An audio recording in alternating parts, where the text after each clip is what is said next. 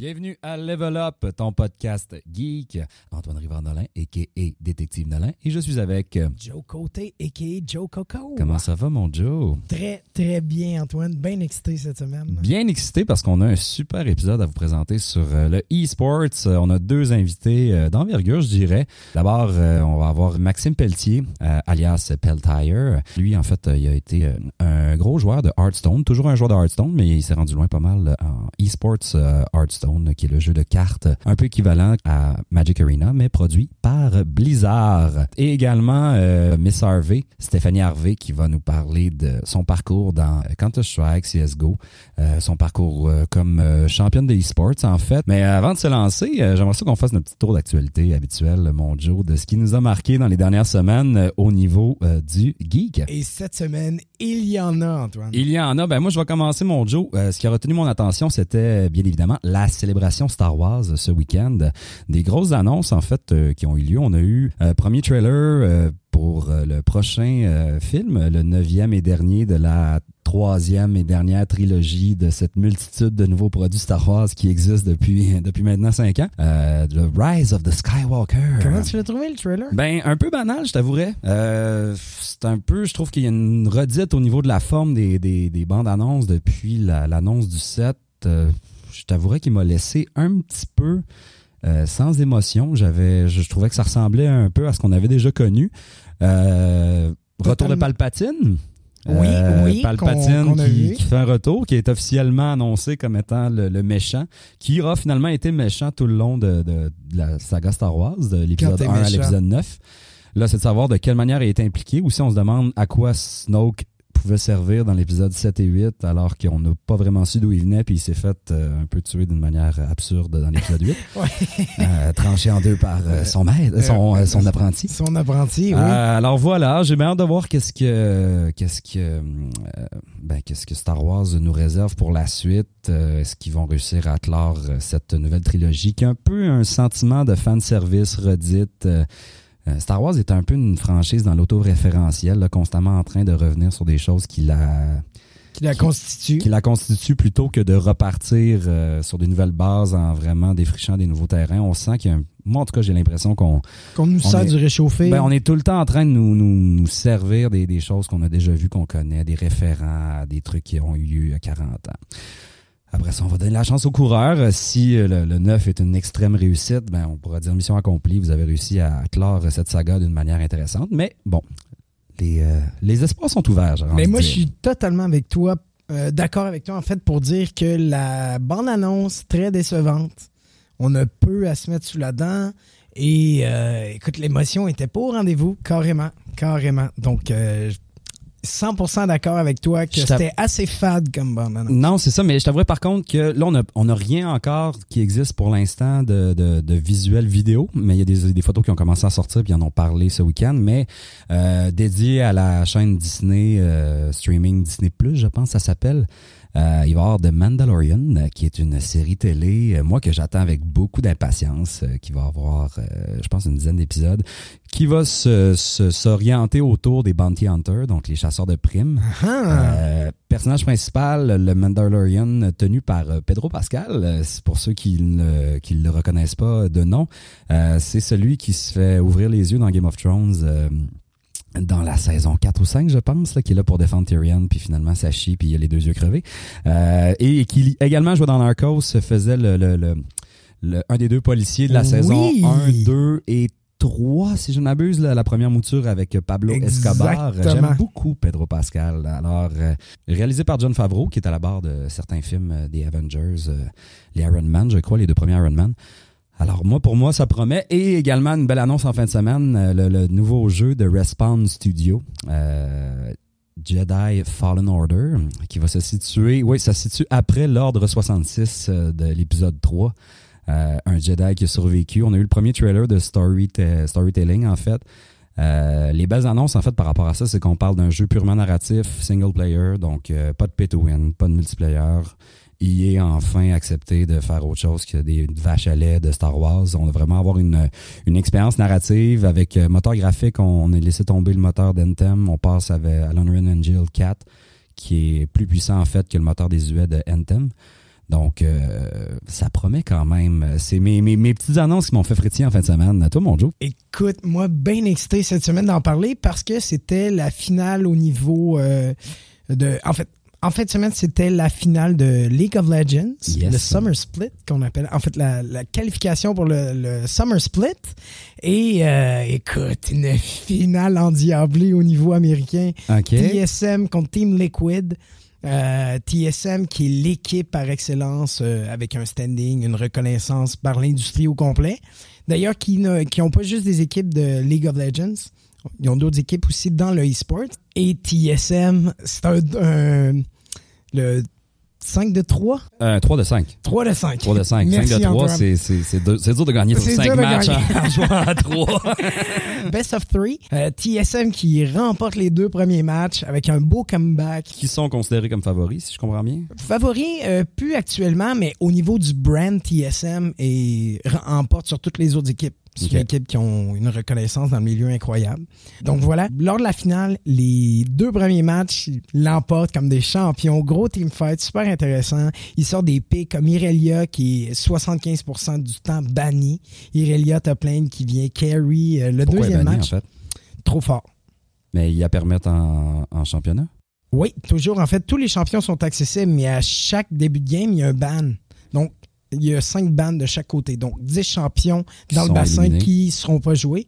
Et Irelia, bon, dans les champions au niveau pro, c'est des mécaniques incroyables, du gros engage, euh, avec du burst, un peu de tankiness. Donc, c'est un- vraiment un bon bruiser. 75% du temps banni. Deuxième match, TSM la sorte. Euh, super, super cool à voir, mais Team Louis- Liquid fait un comeback de feu dans les trois dernières games. Euh, C'était insane, insane.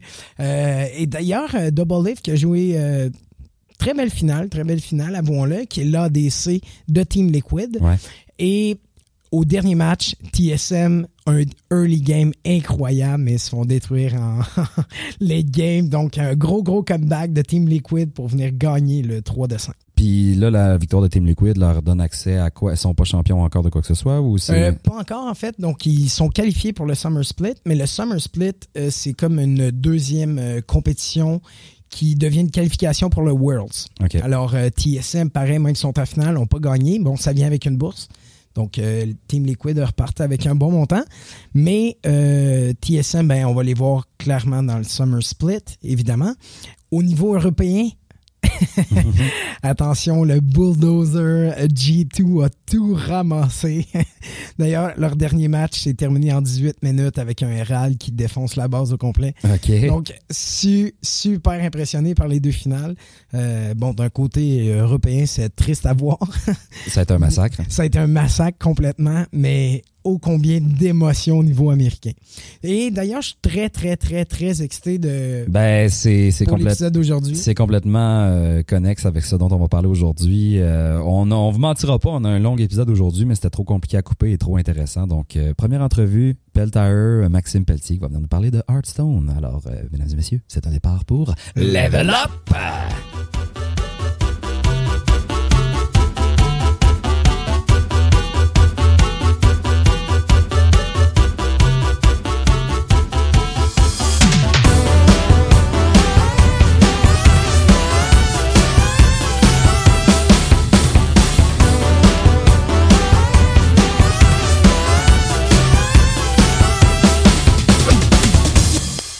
En compagnie de Maxime Pelletier, a.k.a. ton nom? Tire. Peltire. Ben oui, j'ai vu, tu t'es fait un hoodie en plus. Euh, T'as de la merch. Eh oui.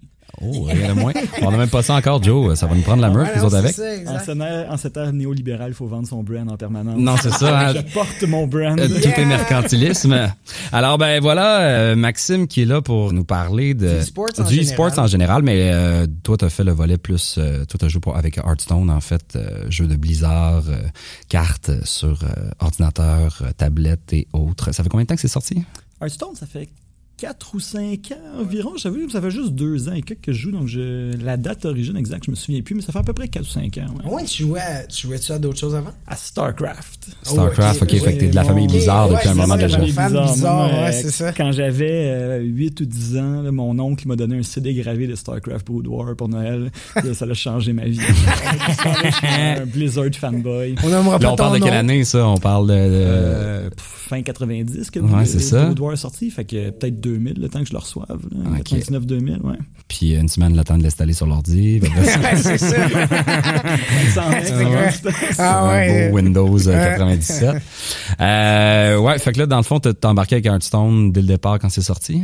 Non, je- c'est un de mes amis à moi qui euh, jouait beaucoup à Hearthstone, puis on parlait régulièrement de gaming, puis à force qu'il me qui m'achale pour que je joue à Hearthstone. Tu sais, je l'avais essayé un peu dans la bêta, puisqu'en tant que bon Blizzard fanboy, euh, j'avais j'essayais les joueurs de Blizzard. Mais euh, c'est seulement à peu près à l'époque de League of Explorers, là, pour les gens qui, qui savent. là, donc, il y a à peu près deux ans et demi, trois ans que j'ai commencé à, à vraiment jouer à Hearthstone euh, régulièrement. Puis ça m'a pris peut-être un an avant de commencer à compétitionner euh, après ça. Mais t'es rentré dans le, le- le- le compétitif parce que tu t'es rendu compte que ça roulait tes affaires ou c'est juste qu'à un moment donné, tu, tu, tu gravis les échelons des ranks puis tu fais OK, je suis dans une strate vraiment élevée. Là, tu sais. Ouais, ben Hearthstone, il n'y a pas beaucoup de. Je sais pas comment dire. Il n'y a pas comme une façon naturelle de passer du ladder, à jouer chez soi en ligne, à faire des compétitions. Il y a peut-être des gens qui jouent Hearthstone qui sont dans le top 500 Amérique à chaque mois selon le classement puis qui font jamais de compétition. Ils font juste. il y a- la, la transition un peu naturelle. Ce qui s'est passé dans mon cas, c'est que euh, j'ai vu passer sur les médias sociaux une ligue qui s'appelait à l'époque euh, Hearthstone Québec, euh, qui était juste une ligue où on joue un match par semaine euh, en- joueurs québécois, puis à la fin, il y a un petit événement en live pour le top 8 euh, des joueurs de la saison. Puis là, il y avait quand même une couple de centaines de piastres en prix. Puis, euh, Ça, t'amenais, tes- t'amenais ton deck euh, que t'avais Ouais, toi-même ben, monté. euh, le- à Hearthstone, souvent, tu amènes plusieurs decks. Donc, avant, la, avant le tournoi, tu choisis euh, quatre decks euh, selon l'ancien format. Euh, puis là, tu soumets ça, puis tu es obligé de jouer ces quatre decks-là pour le tournoi. C'est un aspect préparation qui est intéressant. La, la moitié du tournoi, finalement, se décide avant même qu'il y ait une carte qui ait été jouée parce que c'est la personne qui a le mieux planifié ses affaires qui a un avantage. Euh, et ouais, finalement, j'ai compétitionné un peu dans cette ligue-là. Au début, j'étais un joueur moyen, puis avec euh, la force de la dé- détermination et euh, mes connaissances en game theory acquises à l'université, euh, je me suis tranquillement euh, fait une place. Puis à la deuxième saison, j'ai remporté ça. J'ai gagné une coupe de 100 pièces. Game Theory à l'université, qu'est-ce que t'entends? Je- Ça, je suis curieux. là. Game Theory, c'est euh, c'est la branche des mathématiques qui, qui étudie les interactions stratégiques simultanées entre différents joueurs. Un peu ce qui devient la metagame, dans le fond. Ouais, c'est ça. Ça aide à comprendre la metagame. Euh, euh, la façon simple, peut-être, de le dire, c'est quelle est la meilleure décision que je peux prendre, considérant la meilleure décision que mon adversaire peut prendre. Euh, le, dilemme du prisonnier, là, qui est l'exemple habituellement qui est donné pour expliquer Game TV. Donc, deux prisonniers sont arrêtés, qui ont fait commis un crime ensemble. On les met dans deux pièces séparées. Puis on leur dit si tu dénonces ton, ton pote, euh, on te donne un an de prison. Euh, si tu le dénonces pas, mais lui te dénonce, là, tu te ramasses avec 10 ans de prison. Puis si personne dénonce l'autre, là, vous avez aucun. Vous en sortez les deux. ans. Vous en sortez les deux. Mais là, là, la stratégie de chacun, c'est de dénoncer l'autre dans le cas où l'autre le dénoncerait, puis se retrouverait à- le, le perdant de cette histoire-là. Donc, c'est ça la game theory. Si on transmet ça à Hearthstone, euh, quand tu commences à jouer à Hearthstone, tu as des cartes dans ta main, tu apprends à faire le, le coup à ton tour qui est le meilleur considérant les cartes dans ta main. Mais quand tu deviens vraiment bon à Hearthstone, tu fais le coup qui est le meilleur selon ce que tu penses que ton adversaire a dans sa main. Et donc, ça Donc, ça, t- toujours... ça t'oblige à anticiper le, le deck de l'autre. Exactement. Ça t'oblige à anticiper, à essayer de créer la situation la plus désagréable pour le deck de ton adversaire et pas simplement la meilleure situation pour, Pour ton propre deck. Voilà. Donc euh, voilà, c'est très, euh, c'est très stratégique. là. Pour les gens qui connaissent pas Hearthstone, j'aime bien ça décrire comme si euh, le poker, les cartes Pokémon et les échecs avaient eu un bébé ensemble. et euh, tu pouvais jouer sur ton téléphone mobile. Donc OK. Fait que là, dans le fond, compétition locale avec euh, Hearthstone Québec à l'époque. Puis après ça, c'est ça, il y a il y a eu plus, plus haut ensuite. Là, on parle de. Oui, après ça, j'ai eu la chance de me qualifier pour euh, ce qu'on appelle les séries éliminatoires d'Amérique. Donc, c'est un tournoi qui a lieu, en fait, qui avait lieu parce que Hearthstone a changé son format compétitif là, de cela quelques mois seulement. L'an dernier, euh, je me suis qualifié pour le championnat d'Amérique. C'était les 64 meilleurs joueurs d'Amérique qui étaient là. Euh, on jouait de différents endroits en Amérique. Donc, par exemple, moi, j'étais à Toronto. Il y avait des joueurs au Brésil. Il y avait des joueurs C'est ça, l'entièreté de l'Amérique, pas Amérique du Nord. Oui, l'entièreté de l'Amérique. Et euh, j'ai fini cinquième euh, de ce tournoi-là, ce qui m'a mérité une bourse assez sympathique de 7500 dollars environ. OK, quand Et euh, les quatre premiers étaient invités au championnat du monde saisonnier. Donc les quatre meilleurs d'Amérique, les quatre meilleurs d'Europe, les quatre meilleurs d'Asie, les quatre meilleurs de Chine. Et donc j'étais à seulement une place de te rendre au championnat, rendre au championnat suivant qui a finalement, finalement été remporté par mon coéquipier des Grizzlies de Montréal Esports, euh, Miai Dragalin, a.k.a. Euh, Language Hacker, qui est un Ontarien. Donc au moins j'ai pu me consoler en me disant que euh, mon coéquipier l'avait emporté. Uh-huh. Mais voilà, je risque d'être à jamais la personne qui a presque été au championnat, du monde.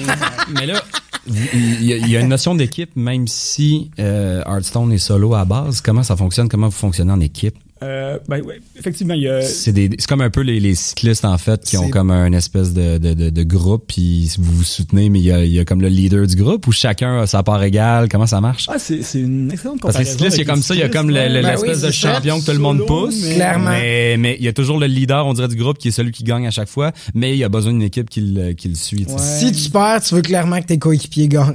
Oui, mais c'est pas exactement ça. C'est surtout une question de business, en fait. C'est parce que euh, les joueurs veulent être commandités par des équipes qui les aident à payer leurs dépenses euh, pour se rendre au tournoi, par exemple. Mm-hmm. Et donc, les équipes vont souvent commanditer plusieurs joueurs une fois qu'ils s'investissent dans un jeu. Et de là vient une équipe. Une fois que tu es commandité par la même équipe, ben, tu as intérêt à t'entraîner avec tes coéquipiers. Ces commanditaires-là, ils, ils, retirent quoi de ça? C'est, c'est, c'est sûrement pas juste par mécénat, là, je peux pas croire. Là. c'est ce qu'ils vont chercher un pourcentage des gains? Est-ce qu'ils ont de la représentativité par le fait qu'ils vous représentent? Euh, oui, de façon générale, le modèle d'affaires dans les e-sports, puis là je parle pas juste de, de, mon équipe, mais de toutes les équipes de e-sports, c'est que euh, les équipes vont aller chercher des commanditaires et euh, les joueurs sont en fait des panneaux publicitaires ambulants. OK. Euh, donc, nous, euh, comme joueurs, ce qu'on essaie, c'est de remporter des tournois, avoir de la visibilité sur les streams, avoir de la visibilité dans les médias, faire nos propres streams parfois. Puis, en faisant ça, on affiche l'image de l'équipe et les équipes, eux, ont des commanditaires qui cherchent à pénétrer le marché des jeunes milléniaux qui écoutent pas la télé puis qui lisent pas le journal.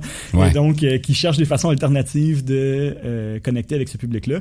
Et donc, c'est un peu ça le, le modèle d'affaires. On est essentiellement oui, des panneaux publicitaires ambulants. OK, voilà. Ils vont pas chercher vos, une partie de vos gains si vous gagnez un tournoi, mettons. Ça dépend des équipes. Les équipes qui ont moins de... Euh, les équipes qui ont moins de revenus, les plus petites équipes, vont parfois euh, aller chercher des revenus des joueurs. Puis pour même certaines équipes, ça devient quasiment un, sais pas comment dire, un investissement euh, à haut risque ou un peu de gambling. C'est-à-dire que tu dis aux joueurs, lui, il a l'air bon, euh, je vais te payer ton tournoi, euh, mais si tu gagnes, tu me donnes deux fois le coût de ton billet. Sais. Uh-huh. Si tu perds, c'est moi qui absorbe euh, la perte. Mais la réalité du, du- du- de la business du e-sports présentement, c'est que les revenus publicitaires sont souvent énormément plus élevés que les prix qu'il y a à gagner. Ouais. Euh, pour vous donner un exemple, quand le DreamHack, qui est la grosse série de LAN là, qui va un peu partout à travers le monde, fait un tournoi d'Hearthstone, l'an dernier, quand ils faisaient un tournoi, il y avait peut-être 15 000 en prix à remporter.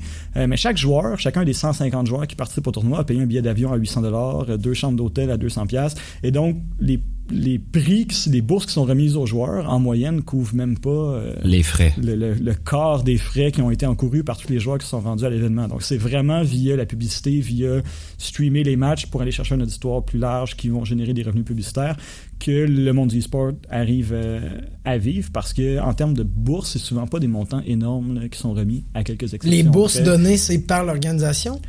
Par les commanditaires? par l'organisation du tournoi. Ouais, c'est ça, exact. Mais même, même DreamHack ont eux-mêmes des commanditaires, puis Ah, là ah. que l'argent vient pour Ouais, ces ouais, non. aussi. Clairement, clairement. C'est quoi? C'est Corsair? C'est. Ben, c'est super intéressant les développements en fait parce que traditionnellement l'e-sport c'était effectivement des, des périphériques, euh, des, des- des- des- d'autres compagnies de jeux qui veulent vendre leurs jeux, mais récemment on remarque qu'il y a de plus en plus de commanditaires qu'on appelle non endémiques, là, donc qui viennent pas de l'industrie ou des, des industries directement reliées. Euh, par exemple Gillette les rasoirs, sont maintenant un des commanditaires principaux de Team Solomid, qui est une des plus grosses équipes. TSM, ben oui, exact. TSM, qu'on en. Amérique. Uh-huh. Euh, puis c'est très drôle parce que t'as des, t'as des jeunes joueurs de genre 19 ans, pratiquement imberbes, qui font des photos avec euh, Des rasoirs. Qui essaient de me convaincre de m'acheter un rasoir pour me raser la grosse Ah ouais. mon dieu. euh, la, la Ligue European Championship, la Ligue européenne de League of Legends, est maintenant commanditée par Audi. euh, Ouais. Les voitures, ce qui m'a un peu fait sourire parce que je pense que quand t'as 22 ans ou 25 ans ou 30 ans, t'as genre le- la Audi est pas ton Ton choix de prédilection, là, Ouais, c'est ça. Hmm, un petit, ça. une petite familiale. Oh, j'ai une 50 000, moi. Oh, à quatre portes. le e-sports comme tel, il y a eu de la, con- il y a de la compétition dans les jeux vidéo depuis longtemps, mais la structure e-sports existe depuis combien d'années, mettons? Moi, je, je suis vraiment néophyte par rapport à vous deux. Là. Je, je connais Mais- très peu de choses par rapport aux e-sports, mais euh, le- le- l'organe comme tel là, de compétition générant des revenus et un auditoire, on parle de c'est avec l'avènement des réseaux sociaux et de la, de la diffusion de masse, mais C'est- C'est pas avec StarCraft 2? je sais pas. Non, ça date, ça date de plus longtemps que ça. C'est difficile de, de faire une genèse euh, précise parce qu'il n'y a pas le e-sport. right? Chaque jeu a son propre écosystème qui peut être complètement différent d'un jeu à l'autre. Euh, je pense qu'il y a des... Je me souviens plus de la date malheureusement, mais euh, quand, quand les gens font comme l'histoire du e-sport, souvent les premiers trucs dont ils parlent, c'est euh, quelqu'un, un espèce de millionnaire qui était riche, qui a organisé un tournoi de, de Unreal Tournament, je crois. Ouais, Ah, ouais, il avait donné comme un char qui valait 100 000 piastres au gagnant. Puis là, là, ça a été comme. ça- C'est rentré dans l'histoire comme étant le premier tournoi euh, où quelqu'un a e-sport. gagné un énorme prix. Puis même que 20 ans plus tard, 100 000 piastres, ça reste un énorme prix pour le e-sport. Euh, Quand même, mais tu vois... euh, fin 90 peut-être. là, ouais. OK. mais, mais là, c'est en train de prendre un marché incroyable. là. T'as NHL qui va devenir une franchise de e-sports incroyable. Ben, je- Rocket parce League que- qui vient de... Ben, qui- pas qui vient, ça fait quand même quelques années Rocket League, mais tous les jeux s'en viennent avec un marché de compétition payant, en fait, là, pour les joueurs. Pas mal, en fait. Mais là, y a- Hearthstone étant un pay to win dans une certaine mesure, est-ce que ça vient? C'est ça, c'est... Mais j'aime l'être dans une certaine mesure, quand Ben même. non, mais c'est Ouais. j'ima- ben, c'est juste que tu peux grinder à l'infini pour avoir les cartes dont tu as besoin, mais reste, reste que si papa a un 15 000, 15 000 piastres à investir en cartes parce que c'est ton cadeau de Noël, tu pars quand même avec une longueur d'a- C'est sûr qu'il y a une science du jeu, j'imagine, qu'il faut développer. Oui. Mais faut que t'ailles- faut- Hearthstone, pour Hearthstone, la, la, la, la vérité de la, des- de la compétition de plus haut niveau, c'est que tous les joueurs ont toutes les cartes. Donc, à ce niveau-là, il n'y a pas vraiment d'avantage. OK, vous donne accès à tout, mettons. Non, mais tous les rendu joueurs- là, Tous les joueurs de haut niveau de Hearthstone jouent assez ou ont investi assez pour euh, avoir toutes les cartes dans leur collection pour jouer compétitivement. Puis quand tu, quand tu grindes régulièrement, ce que tu fais quand tu es un joueur euh, professionnel ou semi-professionnel, à, à la, à la fin, tu as juste besoin d'investir peut-être euh, 70, maximum 140 dollars par expansion, ce qui est pas euh, ce qui est pas la fin du monde quand c'est ton gagne-pain finalement. Ça revient moins cher que s'acheter un gant pour jouer à balle molle euh, l'été. Euh, donc c'est pas vraiment un problème. Oui, c'est sûr que si tu commences à jouer à Hearthstone aujourd'hui, puis là tu vas jouer en ligne, puis là tu tombes sur des gens qui ont comme toutes les cartes légendaires, puis toi t'es là avec euh, ton singe. Ouais, c'est ça. Qui connaissent l'histoire. Euh, c'est sûr que là, tu vas dire, ah, c'est pay to win. Mais quand tu arrives hauts niveaux de compétition, tout le monde a toutes les cartes. Donc là, c'est plus, c'est plus ça qui fait la différence. OK. Mais c'est vrai que le modèle économique d'Hearthstone a été beaucoup critiqué euh, récemment, euh, notamment parce que Blizzard ont augmenté le nombre de cartes légendaires qui sont imprimées à chaque expansion. Puis tu peux ouvrir pour comme 30 pièces de paquet puis avoir juste assez de, de, de poussière pour te faire une carte légendaire. Ah ouais, Donc ça. pour les gens qui sont des joueurs casual, qui jouent pas nécessairement beaucoup, ce modèle-là fait en sorte que moindrement que tu arrêtes de jouer pendant quelques mois, puis là, tu veux revenir après, tu es comme 30 cartes légendaires en retard, puis là, Mhm. ça, ça, ça te fait une grosse barrière, puis ça se reflète dans les revenus de Hearthstone qui sont qu'on est capable de, de déduire des rapports financiers de Blizzard puis des, des conférences qu'ils ont avec leurs actionnaires. On voit que le modèle économique d'Hearthstone est comme attaqué présentement puis est en train de s'épuiser un peu, surtout que la compétition de Mais tu penses-tu que MTG Arena a fait un gros coup de barre à Hearthstone? Est-ce que ça vient vraiment jouer dans leur, euh, dans leur plate-bande ou si les deux sont capables de vivre euh, chacun de leur côté sans, sans nécessairement influencer l'un ou l'autre? Ou justement, l'arrivée d'Arena va forcer Hearthstone à modifier son système ou l'inverse? En fait, j'aurais plus tendance à dire Arena va modifier Hearthstone parce que Arena, pour moi, a beaucoup appris d'Hearthstone dans le visuel, dans le, le, le, le fonctionnement du jeu. Tu vois qu'il y a mille et une choses qui ont été prises dans dans ce que Hearthstone faisait déjà. Euh, Penses-tu que le jeu Hearthstone va se motiver par l'arrivée d'un compétiteur aussi fort que Arena? Oui, on, le voit déjà, en fait. Euh, Hearthstone était déjà un peu moribond avant la sortie de euh, Magic the Gathering Arena. Euh, parce qu'il y avait eu des décisions qui faisaient en sorte que les expansions plus récentes étaient moins fortes que les expansions qui existaient déjà. Donc les joueurs avaient pas trop intérêt à acheter des nouvelles cartes. Les joueurs avaient pas trop intérêt à jouer des nouveaux decks. Donc là, tu jouais toujours contre la même chose mois après mois. Ça devient un peu plate. Je pense que MTG qui arrive, ça vient comme donner le, le coup de pied au derrière que Artefact a pas réussi à donner, soit dit en passant. Ouais, non, ouais. de carte de Valve qui est mort après deux semaines. Euh, Ça va être Ça l'affaire. va shaker. Ah, là là. Mais, euh, mais on le voit là, dans la façon dont les développeurs interagissent avec les joueurs. Ils sont beaucoup plus en train de dire dites-nous comment on peut rendre Hearthstone meilleur. Puis là, ils font des petits changements, des petites modifications de, qualité de vie au jeu. Ils essaient vraiment d'écouter plus ce que les joueurs leur disent. Puis on voit qu'ils sont comme plus proactifs sur la modification du jeu parce que justement, ils se font chauffer un peu le derrière dans un marché qui était. euh, qui dominait totalement pendant plusieurs. Mais c'est super intéressant ce que tu dis parce que je trouve que Blizzard n'était pas à l'écoute de leurs joueurs avant. Ils leur sortaient ça d'en face, c'est comme c'est ça votre jeu, that's it. Moi, j'étais un joueur de League, puis League of Legends, ça l'évolue selon les commentaires des joueurs. Fait que Blizzard, je suis content que tu dises ça parce que justement, c'est c'est ce que je leur reproche un peu, tu sais. Même dans tous leurs jeux. Il y a un truc que je trouve cool, par contre, sur Overwatch, euh, Blizzard font de la compétition selon le pays. Fait que c'est, mettons, Team USA contre Team Canada. euh, Puis y a ça euh, en Hearthstone? Oui, il y a Des- ça, Hearthstone aussi, il appelle ça les Hearthstone Global Games. Donc c'est c'est Blizzard aussi, donc ils ont un peu euh, copié le principe. là. C'est la Chine qui est la, la championne euh, de l'année 2018 Étonnant. des Hearthstone Étonnant. Global Games. Euh, ben, pour, pour la petite histoire, c'est quand même un peu étonnant parce que euh, la Chine, c'est une des quatre régions compétitives d'Hearthstone. Donc à chaque championnat du monde, sur les 16 joueurs, il y a quatre joueurs la chinois. Ok. chaque championnat saisonnier, il y a quatre La joueurs Chine a sa propre région. Mettons, il y a l'Amérique et la Chine. Oui, exactement. Euh, ben, ils sont quand même un point quelques milliards. Ouais, Ouais, c'est une certaine logique. C'est un, gros marché. Et euh, euh, traditionnellement, les, les joueurs chinois euh, performent pas super bien au, au niveau mondial. Puis, pour moi, qui est un. Quand je suis pas en train de jouer Hearthstone, je, suis un candidat au doctorat en sciences politiques, donc euh, les institutions, euh, l'aspect social, des choses, ça m'intéresse. Puis je trouve toujours ça fascinant parce que Hearthstone, il y a vraiment un partage d'informations presque parfait. Donc tous les joueurs en Occident savent exactement ce que les autres jouent. Les gens partagent leur decklist sur euh, Twitter. On a des sites de statistiques qui nous disent exactement quel deck les gens jouent, quelle carte ils jouent, c'est quoi leur pourcentage de victoire contre les autres decks. Alors qu'en Chine, on sait que Internet, c'est pas développé de la même façon et Twitter est bloqué à l'international, des choses comme ça. Et moi, je pense que le- la Leur accès à l'information est contre-performance pas des bonne. Chinois sur la scène mondiale s'explique généralement à cause de ça, parce qu'ils n'ont pas accès aux mêmes outils que Ouais. les joueurs euh, occidentaux. Euh, mais donc, ils ont quand même réussi à gagner euh, les Hearthstone Global Games, donc c'est- ça doit pas être si pire que ça. Mais il y a vraiment, on voit vraiment là, quand, quand on voit les listes que les joueurs amènent dans les tournois internationaux, à peu près tout le monde a les mêmes choses, sauf les joueurs chinois, parce qu'ils vivent comme dans leur petite bulle isolée. Puis C'est quoi les grosses différences dans les decks, euh, exemple en Chine puis en Occident?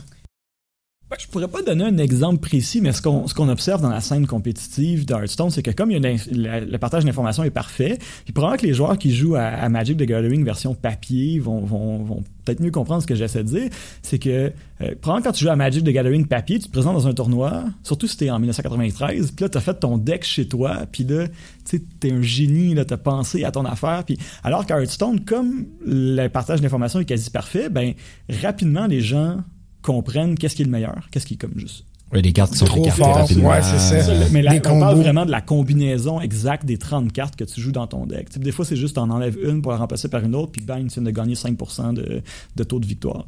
Ah ouais. Et donc, comme cette information-là circule beaucoup, tout le monde finit par le savoir assez rapidement. Puis, entre deux expansions, il y a environ quatre mois à Hearthstone. Donc, dans les deux derniers mois, finalement, collectivement, la communauté a comme résolu euh, le mystère de cette expansion. Chaque sait- expansion est comme une nouvelle énigme. Trouvons les decks, les decks C'est les plus, les plus performants, la metagame idéale. Et Voilà. après ça, tout le monde joue ça. Puis après ça, c'est qui gère mieux cette histoire-là, dans le Oui, fond. ou qui. Puis comme il y a, il y a peut-être 5, 6, 7 decks qui vont émerger, mais t'en amènes 4 en tournoi. Donc là, il y a toute une histoire de anticiper qu'est-ce que les autres vont amener parmi ces 7 decks-là. Toi, choisir ceux qui vont être le meilleur contre eux, lequel tu veux. euh, C'est quoi la structure en tournoi quand tu joues? Mettons, tu arrives avec quatre decks. Est-ce que tu vas absolument jouer les quatre decks ou tu peux jouer toujours le même? Il y a trois formats compétitifs présentement à Hearthstone. Euh, le principal par le passé, c'était Conquest, qu'on appelle Conquête. Donc, tu t'amènes quatre decks. Euh, tu as une exclusion. Donc, tu, peux, tu dis à ton adversaire, ce deck-là, tu ne joues pas dans cette partie-là. Et après ça, tu dois gagner une partie avec chacun de tes decks. OK. Donc, les deux joueurs choisissent un de leurs decks. Il y a une partie qui se fait. Et le perdant peut continuer avec le même deck ou changer. changer. Et le gagnant doit changer parce que son deck, il peut plus jouer pour le reste euh, de OK. la partie. C'est le premier qui a remporté trois matchs avec son propre deck. Donc, on Avec peut aller jusqu'à un, trois to- decks. un total de cinq parties, donc. C'est ça, c'est des 3 de 5. Mhm. Donc, habituellement, en conquête, tu vas, tu vas avoir des gens qui jouent simplement les meilleurs decks, puis ils se disent Je suis un bon joueur, je vais jouer mieux que mes adversaires, je vais gagner. Tu as des gens qui vont jouer des decks qui sont moins bons contre l'ensemble du field, l'ensemble de ce que Mais, les gens jouent mais qui peuvent cibler un deck en Mais qui peuvent particulier. cibler un deck en particulier. Donc, il y a des gens qui prennent plus de risques sur la création de leur deck en se disant Ah, je pense que j'ai un bon, j'ai une bonne lecture de la méta, je vais être capable de comme, profiter de ma lecture de la méta pour amener de quoi qui est un peu.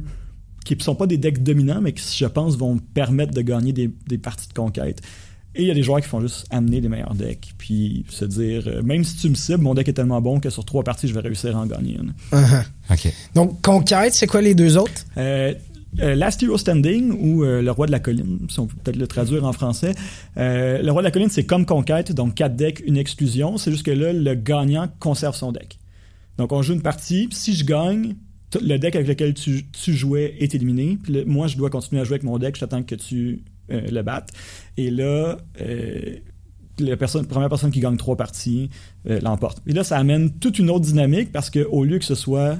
Je dois Trois parties d'affilée? non, trois parties au total. Euh, ben c'est ça. Au lieu que ce soit moi qui essaie d'empêcher mon adversaire de gagner avec un de ses decks, là, il faut que j'ai un de mes decks que mon adversaire n'est pas capable de battre. Mhm. Donc là, ça- ça- c'est des différences subtiles, mais en termes de préparation, en termes de qu'est-ce que les joueurs vont jouer, ça amène quand même une grosse différence. Quand tu vas en compétition, est-ce que tu dois participer à chacun des événements ou, euh, mettons, toi, Tu tu dis non, sais, non, moi, mettons- je, moi, je joue ce type-là seulement, je me présente avec mes quatre decks, puis c'est pour ce mode-là. Chaque, chaque tournoi annonce à l'avance quel va être son mode de jeu, puis absolument, il y en a juste un. Ah, OK. ok. Donc, les DreamHack, c'est du Last Hero Standing. Les tournois officiels, jusqu'à récemment, c'était du Conquête. Puis maintenant, il y a un nouveau format qui s'appelle Spécialiste, où euh, ça ressemble plus au sideboarding dans Magic. Donc, tu as un deck principal, tu as deux decks secondaires qui sont le même deck, mais plus ou moins cinq cartes. OK. Et là, Ok, tu ouais. joues un, un, un 2 de 3, où après la première partie, tu as le droit de changer pour un de tes, tes side decks, là, tes decks Mhm. secondaires ou tertiaires. Que c'est pas des cartes que tu viens switcher, c'est vraiment un deck à côté qui est le même, Ben, avec euh, une modification, mais déjà décidée d'avance. Tu peux pas ça, comme ouais. faire genre, ben, j'ai un, un paquet de tant de cartes, puis je vais piger deux cartes sur, sur, sur les ça, 10 c'est- parce tu changes que. les 5 ou tu changes pas. C'est- C'est c'est comme du faux sideboarding. Il y a beaucoup de gens qui critiquent ça. Beaucoup de gens qui jouent à Magic qui critiquent ça en disant ben, tant qu'à faire du sideboarding, Faisons du faire side- pour vrai. Ouais, c'est ça. Ouais, c'est ça, exact. Euh, puis moi, je trouve c'est pas ça particulièrement intéressant, ce nouveau format-là, parce que quand je vais en tournoi, j'ai pas envie de jouer le même deck euh, deux jours de suite.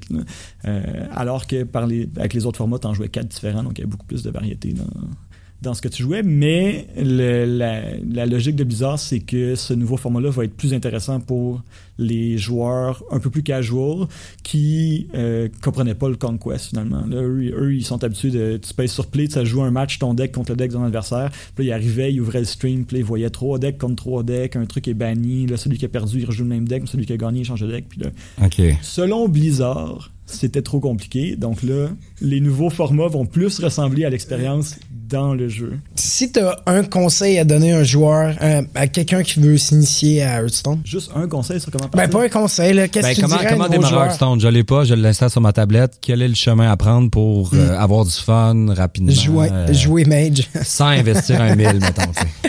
Sans investir. Bon, euh, Ben, non, mais OK, acceptons une part d'investissement, mettons, parce que. Ben déjà, ok, une question de mentalité. Tu oui, c'est un jeu free-to-play, mais en vérité, il est free à downloader. Si tu joues à Hearthstone, il faut que tu t'attendes à investir un peu ou il faut que tu te satisfasses de jouer un deck pendant quatre mois, puis à l'expansion d'après, tu vas pouvoir te faire un ou deux decks. Puis là, tu Exact. Ouais. Si tu veux avoir de la variété, il faut que tu t'attendes à investir un peu. Puis je pense qu'il y a vraiment le mindset est important. Si tu t'attends à investir un peu, puis après ça, tu mets 50$ aux 4 mois, ben c'est vraiment pas un investissement si massif que ça. C'est sûr, si tu dis c'est c'est free, mais il faut que je paye 150$ par année, là, c'est... T'évalues à combien la communauté compétitive, mettons?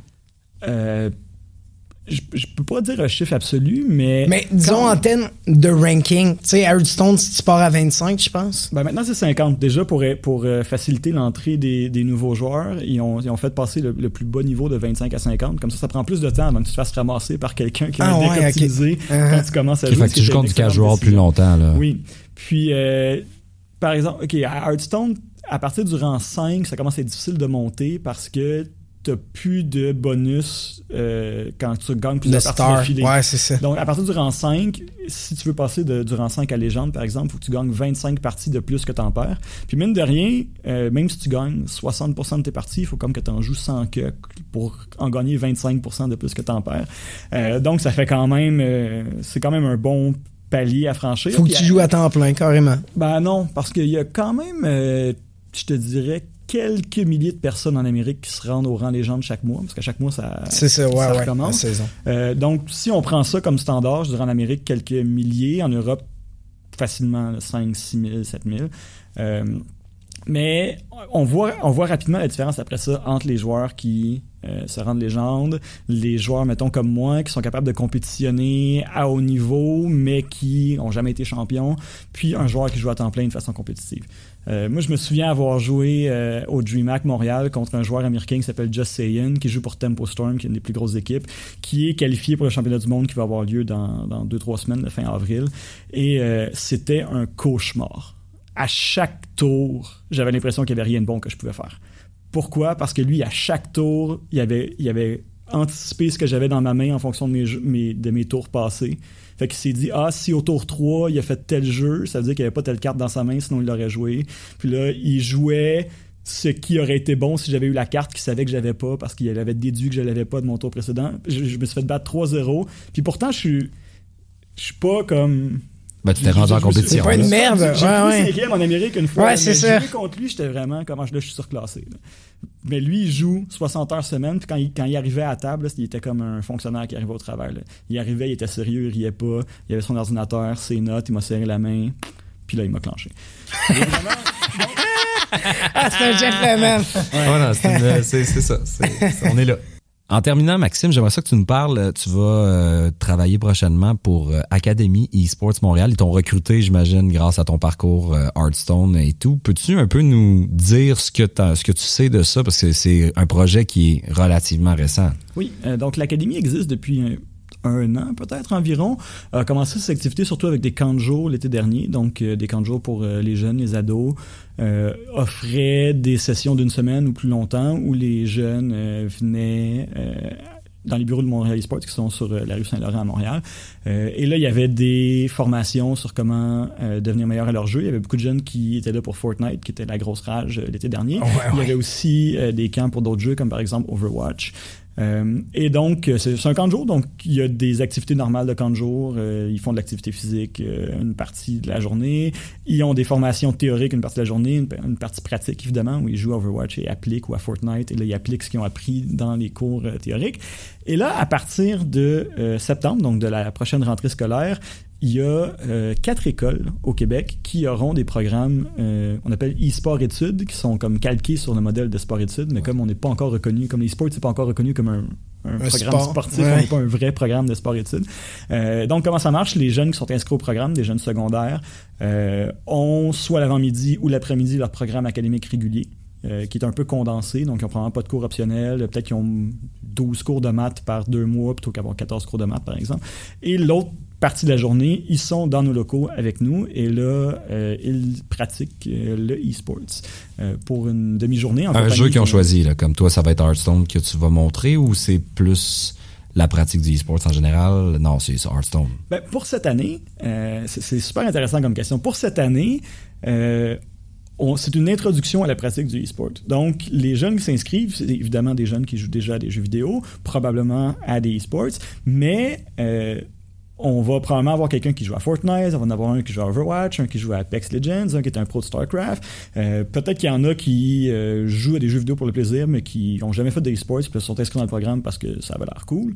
Euh, et donc, pour la première année, ça va être une introduction générale. On a donc des cours qui vont porter sur les saines habitudes de vie, euh, parce que ça fait partie de la philosophie de l'académie de oui, gamer c'est bien, mais il faut aussi avoir des saines habitudes un de équilibre. vie. C'est un équilibre, tout à fait.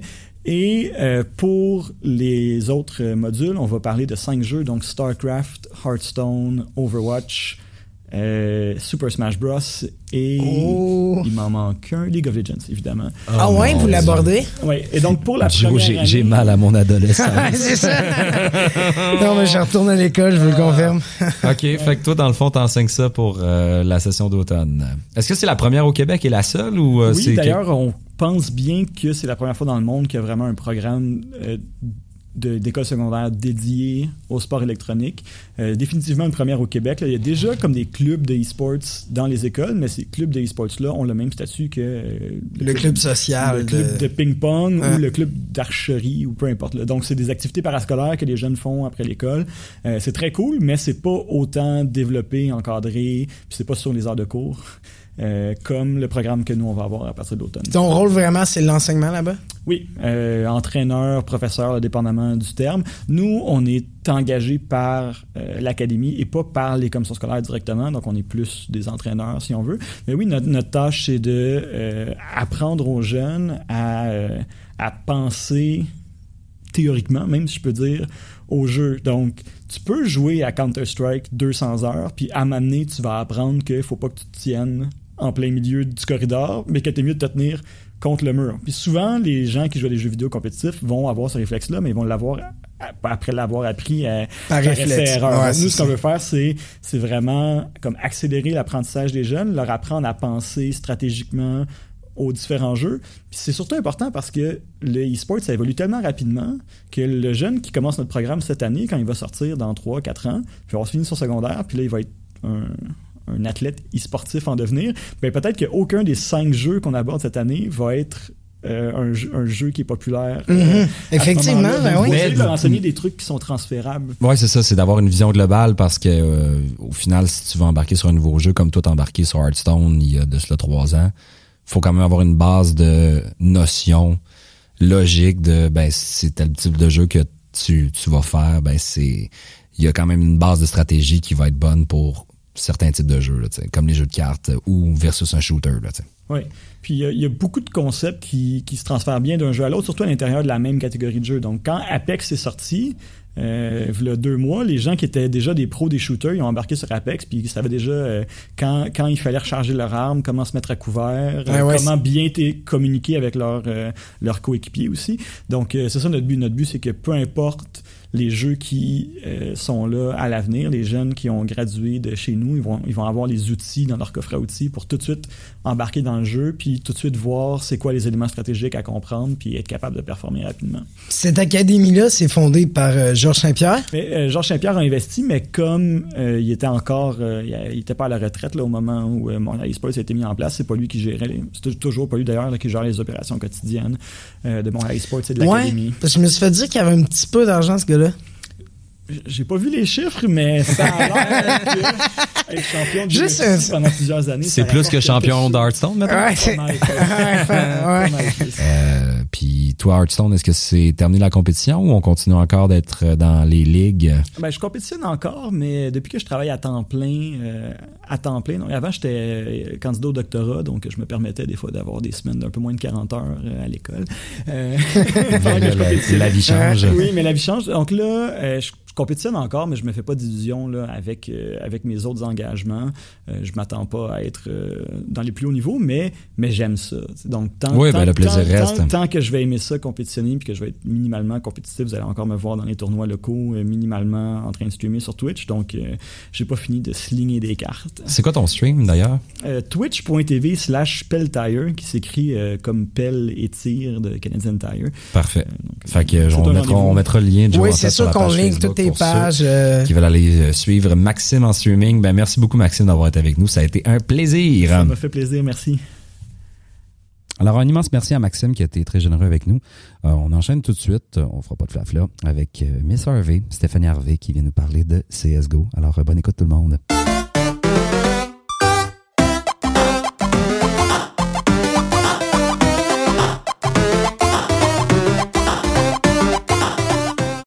Compagnie de Stéphanie Harvey, et qui est Miss Harvey. Salut Stéphanie, ça Salut. va? La seule qu'on est. La seule qu'on n'a pas besoin de présenter, en fait. Mais pour ceux, il y en a certainement qui ne te connaissent pas.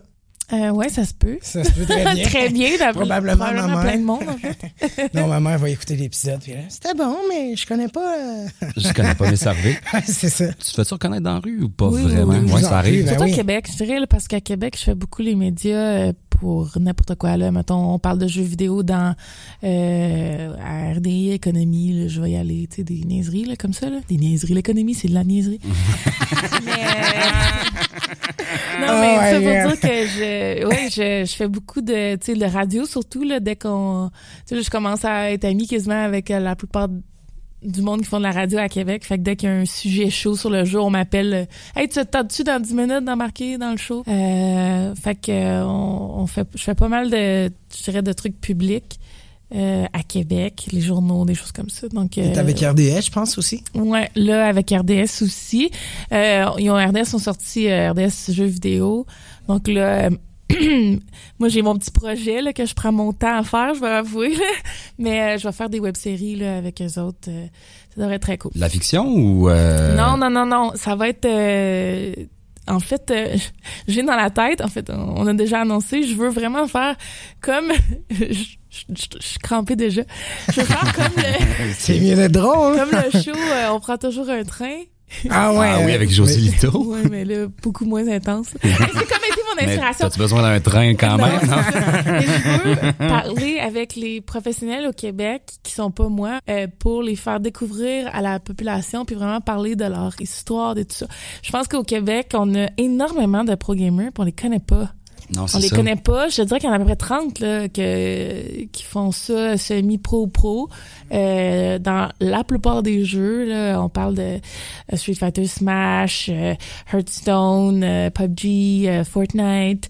Euh, tu sais, là, j'oublie la moitié des gens, là, mais Ouais. beaucoup de League, beaucoup de Counter-Strike, euh, euh, puis euh, on les connaît pas du tout. Puis moi, j'ai eu la chance de d'avoir un parcours très particulier qui fait que je suis beaucoup dans les médias et tout seul, mais euh, je suis pas toute seule.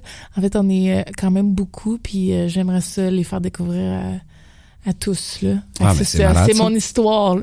Fait que j'ai j'ai appelé ça ma vie de pro, mais c'est work in progress. Peut-être qu'on va le changer, peut-être qu'on va le changer. C'est très lousse, ça, dans le fond, parce que Ben oui, mais. c'est- Ben oui, mais- ça série. qui est cool le web, hein? Euh, exact, c'est ça. Ben oui, on peut, on un peu faire ce qu'on veut. Ouais. Euh, Puis ça, c'est c'est pour l'automne ou euh, c'est pas encore On va amorcé? essayer de tourner en avril. euh, Mais là, RDS jeux vidéo, ils ont, c'est, c'est un, un- ils vont pas faire une chaîne, là. C'est, aussi un, une branche Non. web.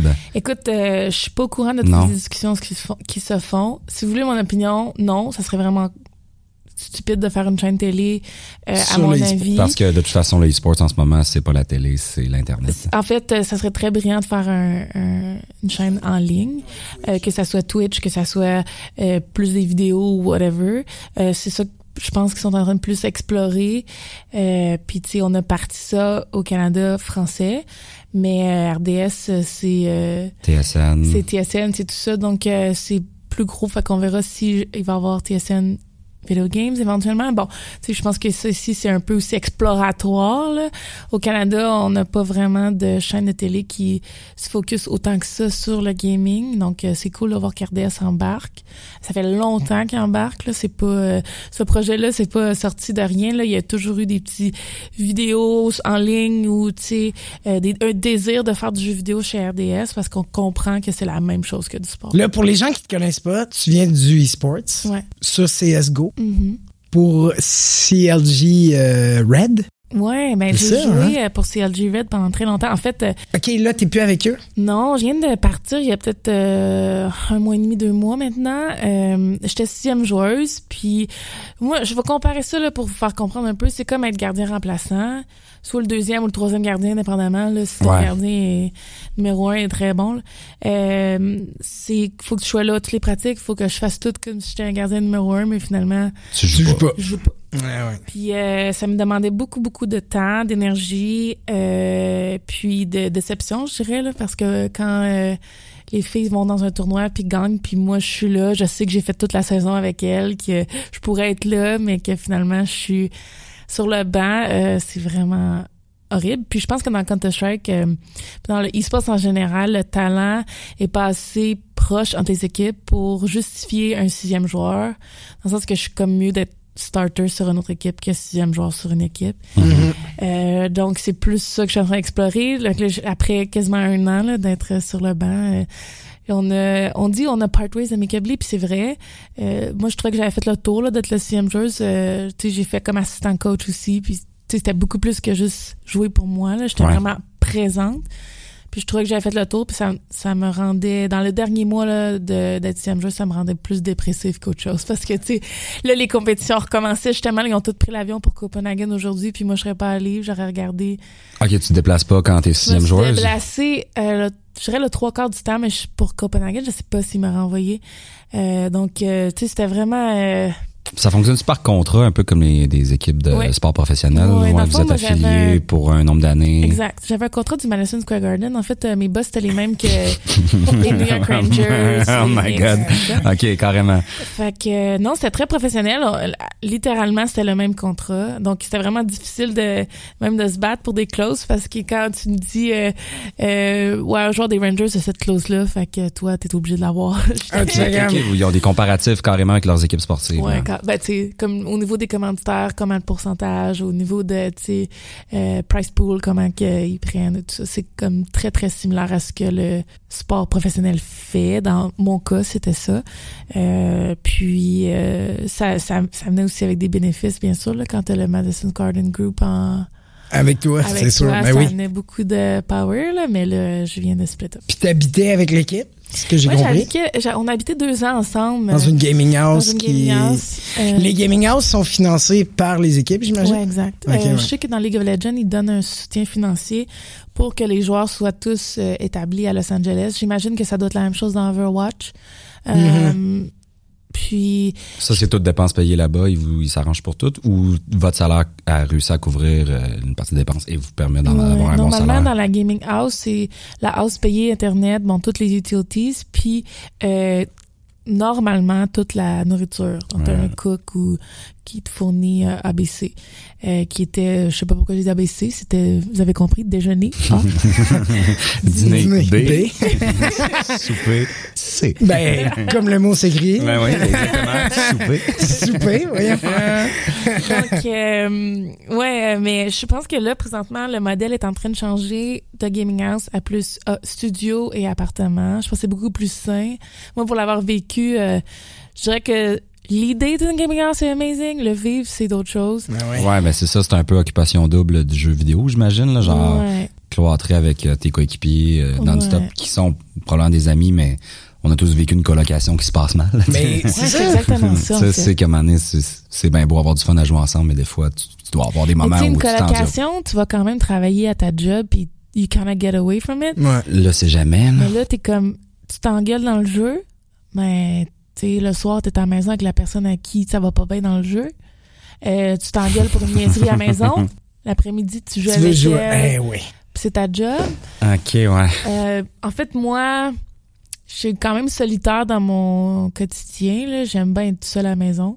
Donc, euh, Ouais. j'étais beaucoup enfermée dans ma chambre, je dirais, ce qui créait des tensions pour rien. Là, tu sais, Dans le fond, j'étais vu que j'étais dans ma chambre euh, pendant une couple d'heures, ben, le monde pensait que j'étais fâchée. Mais tu sais, non, j'étais juste... euh, moi, j'aime pas ça parler au monde le matin, par exemple. Euh, tu sais, je trouve ça plus difficile. Mais quand t'es en ligne, puis tu joues en ligne ou tu joues de ton appartement ou peu importe, t'as vraiment des moments de travail, puis là, t'arrives, puis là, t'es comme « Salut! » tu sais, puis là, t'es capable de...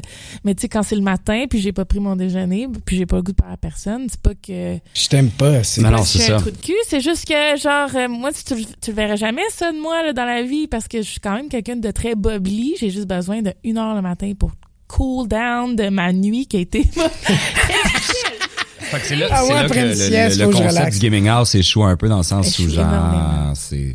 Moi, j'ai, écoute, tu me crisserais Ouais, dans une maison avec euh, six comédiens parce qu'on joue le soir ensemble. euh, deux ans de temps, mettons, je veux tuer tout le monde. Ah c'est ouais, le c'est fun ça. comme, euh, on- tu sais, on avait des bootcamps avant, beaucoup. On faisait beaucoup plus ça dans le gaming. Tu sais, tu faisais une semaine de ouais, mais là, c'est un concept différent. Puis le tu bootcamp, moi, j'adorais ça. Tu t'étais vraiment intense. Tu faisais tous tes repas ensemble. T'étais vraiment, genre, unis. Tu partais de là grandi. Mais le gaming house, ça m'a isolé de mon équipe. C'est vraiment bizarre. Hein? Ça m'a isolé. Ben, ça doit créer des petits clans à l'intérieur même de l'équipe, en Ça a fait. créé des clans, Ah des ouais. gens qui allaient au cinéma ensemble, puis des gens qui allaient pas, tu sais. Ouais, Euh. Puis, tu sais, c'est subtil au début, pardon, c'est subtil au début, mais ça a grandi, grandi, grandi, jusqu'à ce que, euh, ben, la première plus- fois, je me suis fait tassée à cause que j'étais pas dans la clique principale. Euh, puis il y avait d'autres raisons aussi, là, mais tu sais, euh, c'est ça. La première fois, j'ai quitté. Puis après ça, un an plus tard, je suis revenue dans l'équipe. On n'avait plus de gaming house. Puis là, ça s'est beaucoup mieux passé. Mais t'as pas tout le temps été sixième joueuse? Me trompes-tu? non. Non, c'est ça. dernière T'étais sur l'équipe. euh, T'as gagné Ça- cinq championnats du monde? Ouais, c'est ça que j'ai compris. Ouais, c'est Comme joueuse partante. Est-ce qu'il y a un euh, qui détermine qu'il y a une sixième joueuse? Est-ce que c'est l'équipe ensemble qui détermine ça ou s'il y, a- il y a un coach ou euh, Ben, on essaie d'être le plus professionnel possible et d'avoir des coachs. Justement, le coach de CLG Red, c'est un Québécois, il vient de Québec. Ah ouais, cool. Euh, puis, euh, ouais, c'est ça. On, on essaye que ça soit géré par l'équipe, mais contrairement au sport professionnel, euh, c'est quand même les émotions et les joueurs qui gèrent un peu le tout. Là. Si un joueur Mhm. veut pas jouer, il y a encore des moyens de s'en sortir. Ou si toi, tu veux vraiment plus jouer avec un joueur, ben, le monde peut vraiment se retourner dessus. Puis c'est pas un peu, c'est pas vraiment comme le sport. Euh, où euh, le sport, faut vraiment qu'il y ait un méga problème pour qu'un joueur se fasse échanger Ouais. à cause de la personnalité de l'équipe, le mesh avec l'équipe, là, comme ça, du jour au lendemain. Euh, ça arrive, mais ça, dans le gaming, ça arrive quand même énormément souvent. puis, Ça euh, ressemble à quoi une journée typique dans une gaming house? Faut que tu que tu t'entraînes? Nous, on travaillait, je dirais, de 3 heures, 2 heures, 3 heures et demie l'après-midi à comme 7, euh, 7, 8.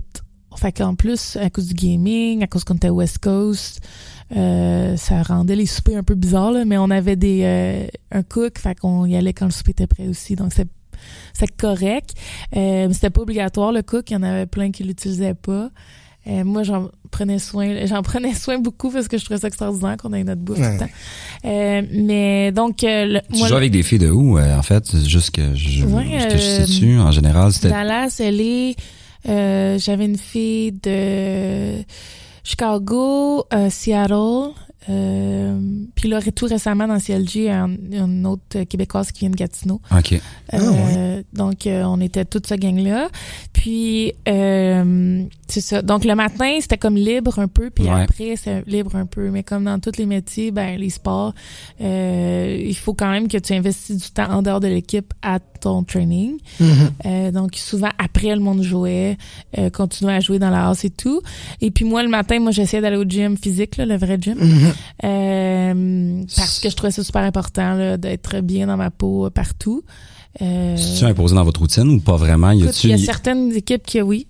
Pour avoir un que le corps suive Ouais. l'esprit, j'imagine là? Euh, je dirais que le plus euh, professionnel ta ligue ou ton jeu est, le plus que c'est euh, obligatoire. Je dirais que dans League of Legends, ça commence à être de plus en plus obligatoire.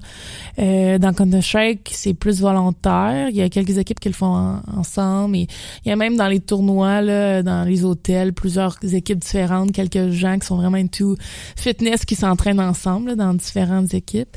Euh, ouais, cool. Puis euh, moi, ça dépend des je dirais des saisons. Là, je me suis pas entraînée depuis au-dessus de six mois. Là. Fait que je, je dis, ah, je fais ça tous les jours. Ouais, mais tu bois de l'eau vitaminée. T'es en forme? Mais en, en étant, considères-tu que c'est essentiel pour un gamer professionnel de s'entraîner Moi, je absolument? trouve que oui.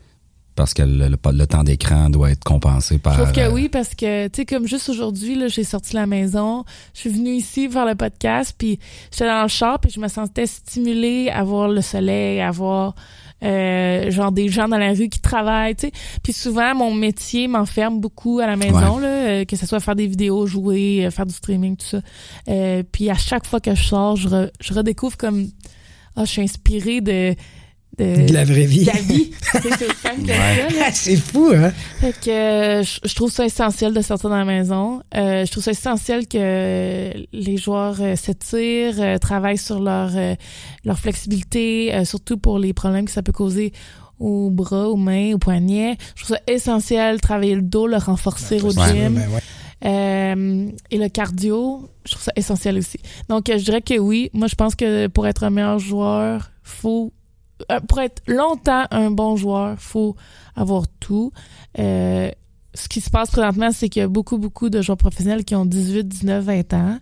Euh, pour eux, ça change rien, mais le jour où ils vont avoir 30 ans, euh, s'ils auront pas, s'ils ont pas fait, s'ils auront pas, c'est beau. On a le droit, on est sur le web. Ouais, on va tout. Ouais, c'est ça. Euh, vous savez pas, mais on n'a pas de vêtements présentement.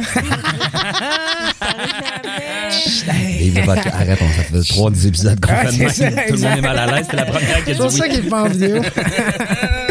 mais ouais, euh, donc euh, si euh, s'ils font pas attention à leur corps, la carrière peut se Ouais. briser vraiment rapidement. Il y a des jeunes de 22 ans avec des tunnels carpiens.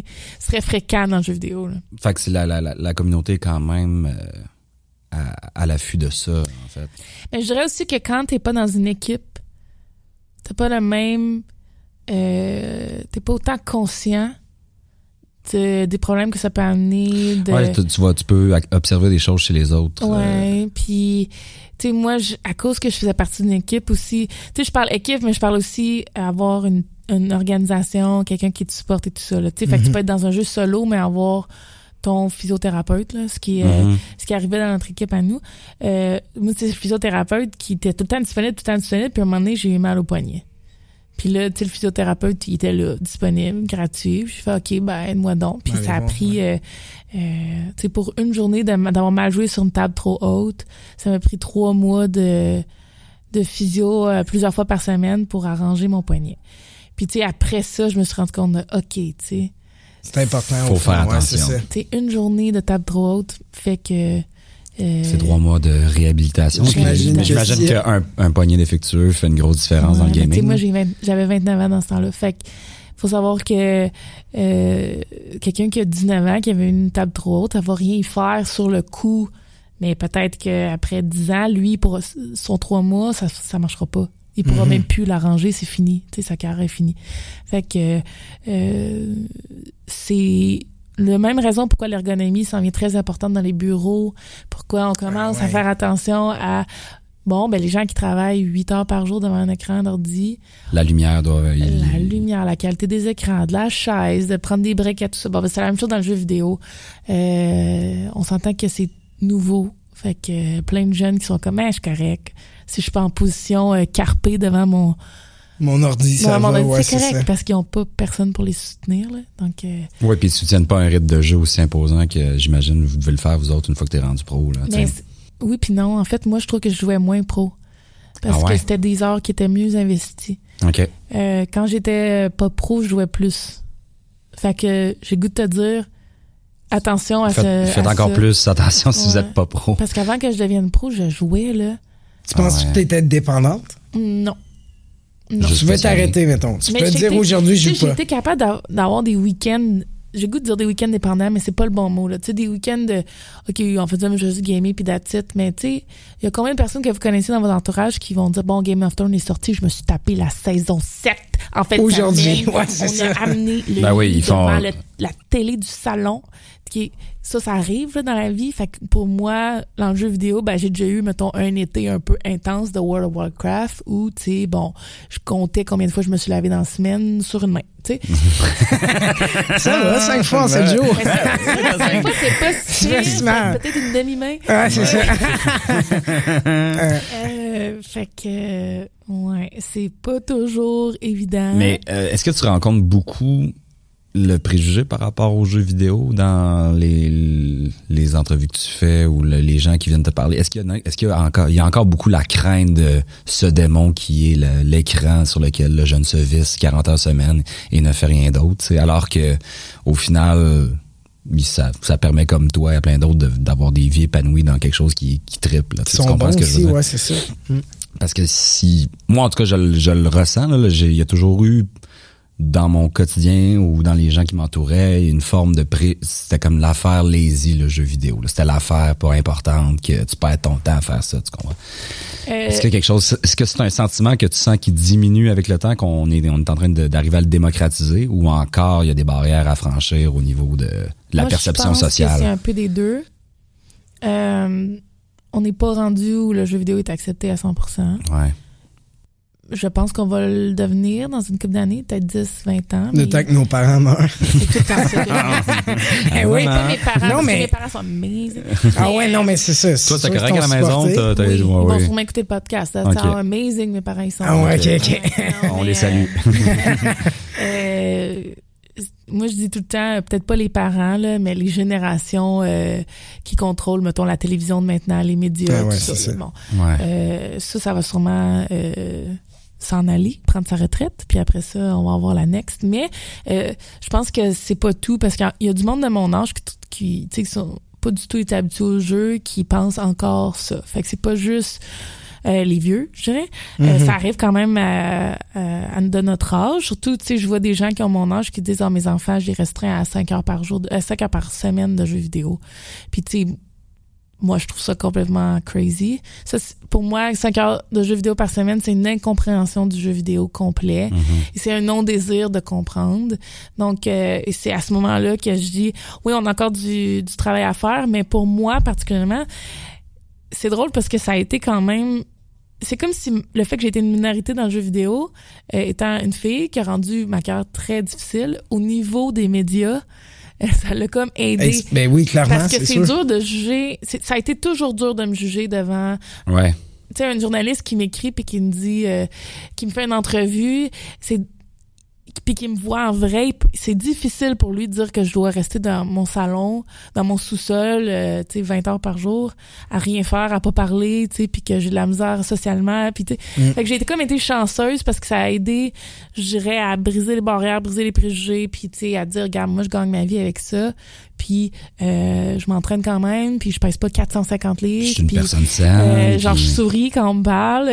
tu es capable de répondre à une question. Mais Ouais, puis au final, tu sais, mettons, il y a une espèce de solitude qui peut venir avec le jeu vidéo dans une certaine mesure, mais il y a une multitude de métiers qui causent la même chose, mais Ouais. qui- dont on parle pas, là, on, on a vraiment de la misère à, à le comprendre le médium et les médias.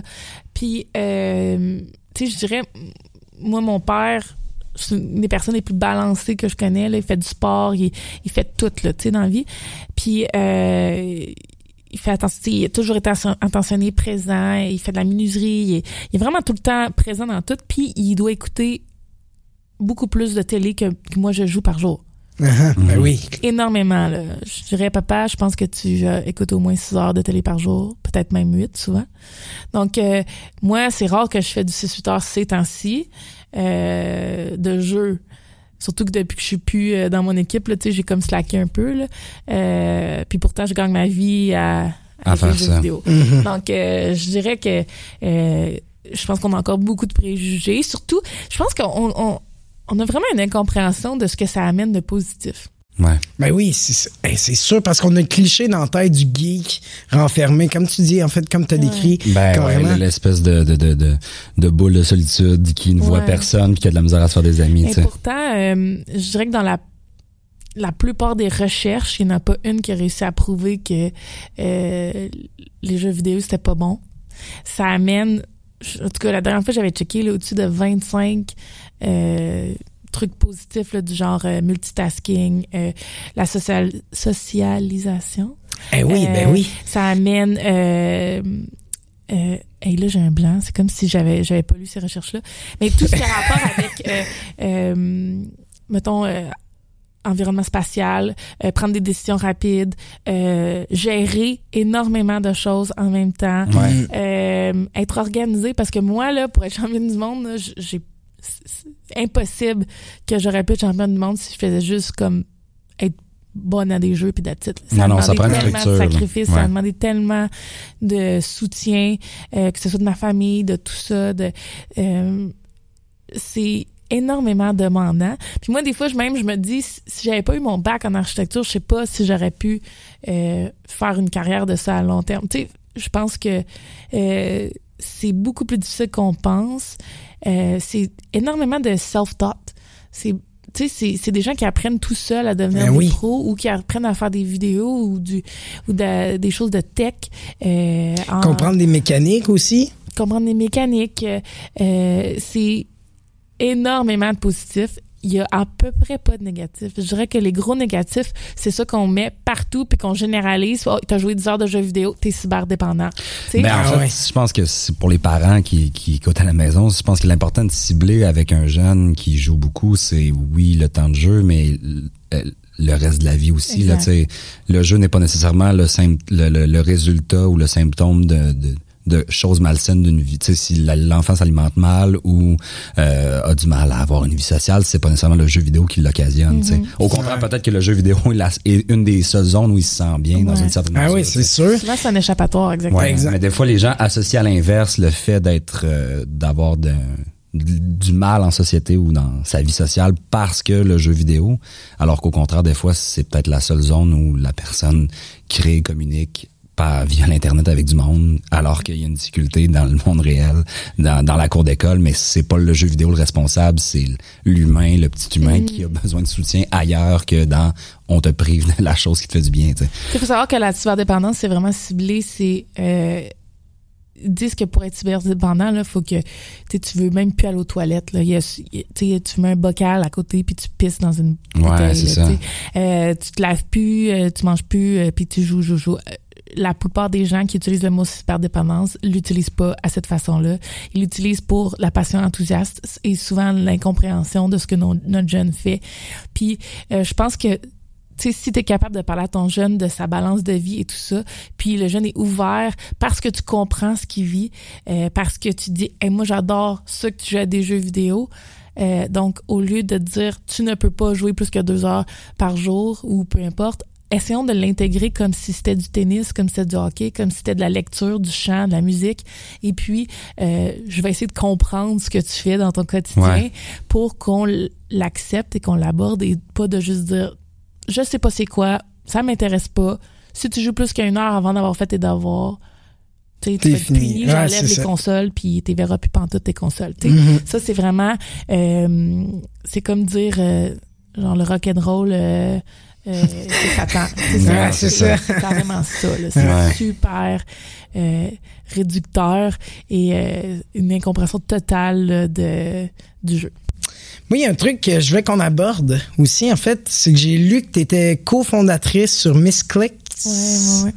Qui est une organisation qui dénonce un peu la cyber-intimidation au niveau des filles, c'est ça ce que j'ai compris? Ouais, dans le fond, euh, on a créé Mix, Miss Clicks parce qu'on on trouvait euh, qu'il y avait pas assez de safe place. C'est beaucoup plus facile pour moi de le dire en anglais. J'ai, j'ai Vas-y en anglais. Ah non, mais c'est... Euh, dans le fond, on voulait créer un safe euh, place and environment for gamers, geeking gamers, parce qu'on avait aussi des gens qui jouaient à Donjons Dragons et tout ça, Ouais. euh, pour s'épanouir ensemble euh, sans zéro harassment, euh, préjugés et tout ça. Donc, on avait souvent des gens qui connaissaient pas Donjons et Dragons, qui venaient nous voir puis qu'on parlait avec ça, avec eux. Euh, mais c'était surtout là vraiment euh, des places de discussion, des channels Twitch, des shows de Twitch là, qu'on avait. On avait beaucoup euh, de meet and greet à des events où on était toutes là, euh, où on faisait vraiment genre un meet-up dans un pendant deux heures dans une place, puis il y avait des gens qui se connaissaient pas du tout, qui, qui apprenaient à se connaître. Euh, on essayait aussi de lift and empower other women in diverse. Fait on avait des ethnies différentes, des religions différentes, on avait euh, ben, des sexes différents. On avait aussi des gens qui euh, qui brisaient la barrière euh, des hétéronormatifs. Oui, voilà. Donc, si vous comprenez pas, c'est correct. Mais, donc, on avait LQGBT, vraiment, ouais, c'est ça, community. Community. On avait vraiment de tout, puis moi, ça m'a permis de découvrir des personnes extraordinaires. On a empowered des personnes qui maintenant travaillent aussi dans des plein de compagnies un peu partout, qui au départ étaient juste des fans enthousiastes euh, de jeux vidéo, qui maintenant travaillent à Twitch et, et dans les compagnies de jeux juste parce qu'ils se sont enfin sentis euh, À leur place. à leur Inclus, place, euh. inclus, puis ont pu s'épanouir dans Miss Clicks. On a fait ça pendant cinq ans. Et je dirais que récemment, je pense que c'est l'année dernière, on a décidé de, je dirais fermer l'initiative euh, parce qu'on était plus capable d'investir autant de temps qu'on voulait là-dedans. C'est tout Mhm. été bénévole pendant je sais pas combien d'années, cinq ans? Je sais très bien combien d'années, pendant cinq ans. Euh, puis euh, on a décidé de garder le message puis de l'amener dans chacun de nos métiers respectifs. Puis euh, d'essayer de continuer sur cette lancée, mais on a pu euh, les meet-up et tout ça comme avant. OK. Non, mais je pense que tu le fais quand même de ton bord. Exact. C'est ça. Puis, Puis euh, je pense que les autres filles aussi à qui qu'on a parti ça, euh, on, c'est comme si le message Miss Clicks continue euh, de se propager là, malgré tout. Ça nous a permis vraiment de pousser la réflexion à fond. Est-ce que les- il y, a une- il y a une forte euh, prise en charge des, des compagnies de gaming au niveau de, du harcèlement sur Internet, euh, tant, tant envers les filles, quoi que ce soit? Est-ce qu'il y qu'il y a comme une, une écoute sincère si, mettons, t'es en ligne, puis tu, vraiment, tu te fais harceler par un gars de manière ab- absolument Moi, je vais débile? dire non. C'est vraiment réactif et non proactif. OK. Et puis même le réactif, souvent, ça mène à rien. Euh, la plupart des jeux ont des éléments placebo pour euh, reporter les joueurs. Ben ouais, dire. Ah, lui, il me envoie chier. Il. Ça arrive des fois là, que le jeu va te dire Ah, on a banni cette personne à cause de. Ça arrive quand même pas souvent. Ouais. Euh, je dirais que non. Je, dans les dernières années, à chaque fois qu'il y a eu des mini-scandales ou des mini-événements, chaque compagnie a dit, oh, nous, maintenant, on met en place X, Y, Z. Euh, mais je vais dire là, ben honnêtement, que euh, j'ai pas vu beaucoup de ces mesures-là qui ont été... euh, Concrètement mis en place. qui ont vraiment fait une différence. Ouais. Euh, Il y a des jeux qui essayent de plusieurs façons. Il y a des médias sociaux qui essayent aussi, mais tu sais, quand on a encore euh, Donald Trump qui fait ce qu'il a fait cette semaine, dans le fond, il a fait un... vi- ils ont- il a posté une vidéo islam, euh, islamophobe. C'est Ouais, islamophobe. Ouais, Elle est une congresswoman qui est, qui est noire et musulmane Mhm. euh, qui euh, parlait, euh, je crois qu'elle parlait des États-Unis, puis euh, puis comment qu'on devrait gérer l'immigration un peu, puis euh, elle était coupée et intercoupée dans son speech de 9/11 du euh, du euh, L'attentat. Ok, il a fait un montage avec le Ouais, World ils ont fait un montage. Puis euh, ben, depuis ce temps-là, elle craint pour sa vie. euh, les gens veulent euh, l'attaque. Ouais. C'est une congresswoman. Donc, je sais pas si vous connaissez pas le- la politique, c'est euh, c'est une députée, dans le fond, euh, la version américaine. Mais je pense que Exactement. elle, son discours, elle, je l'ai, je l'ai déjà vu, mais j'ai pas vu le, le, le travail de Trump derrière elle qui ça. porte un voile aux États-Unis. là. C'est comme une des premières euh, euh, femmes voilées qui est dans le, le gouvernement. J'imagine que c'est une démocrate. Oui. Ouais.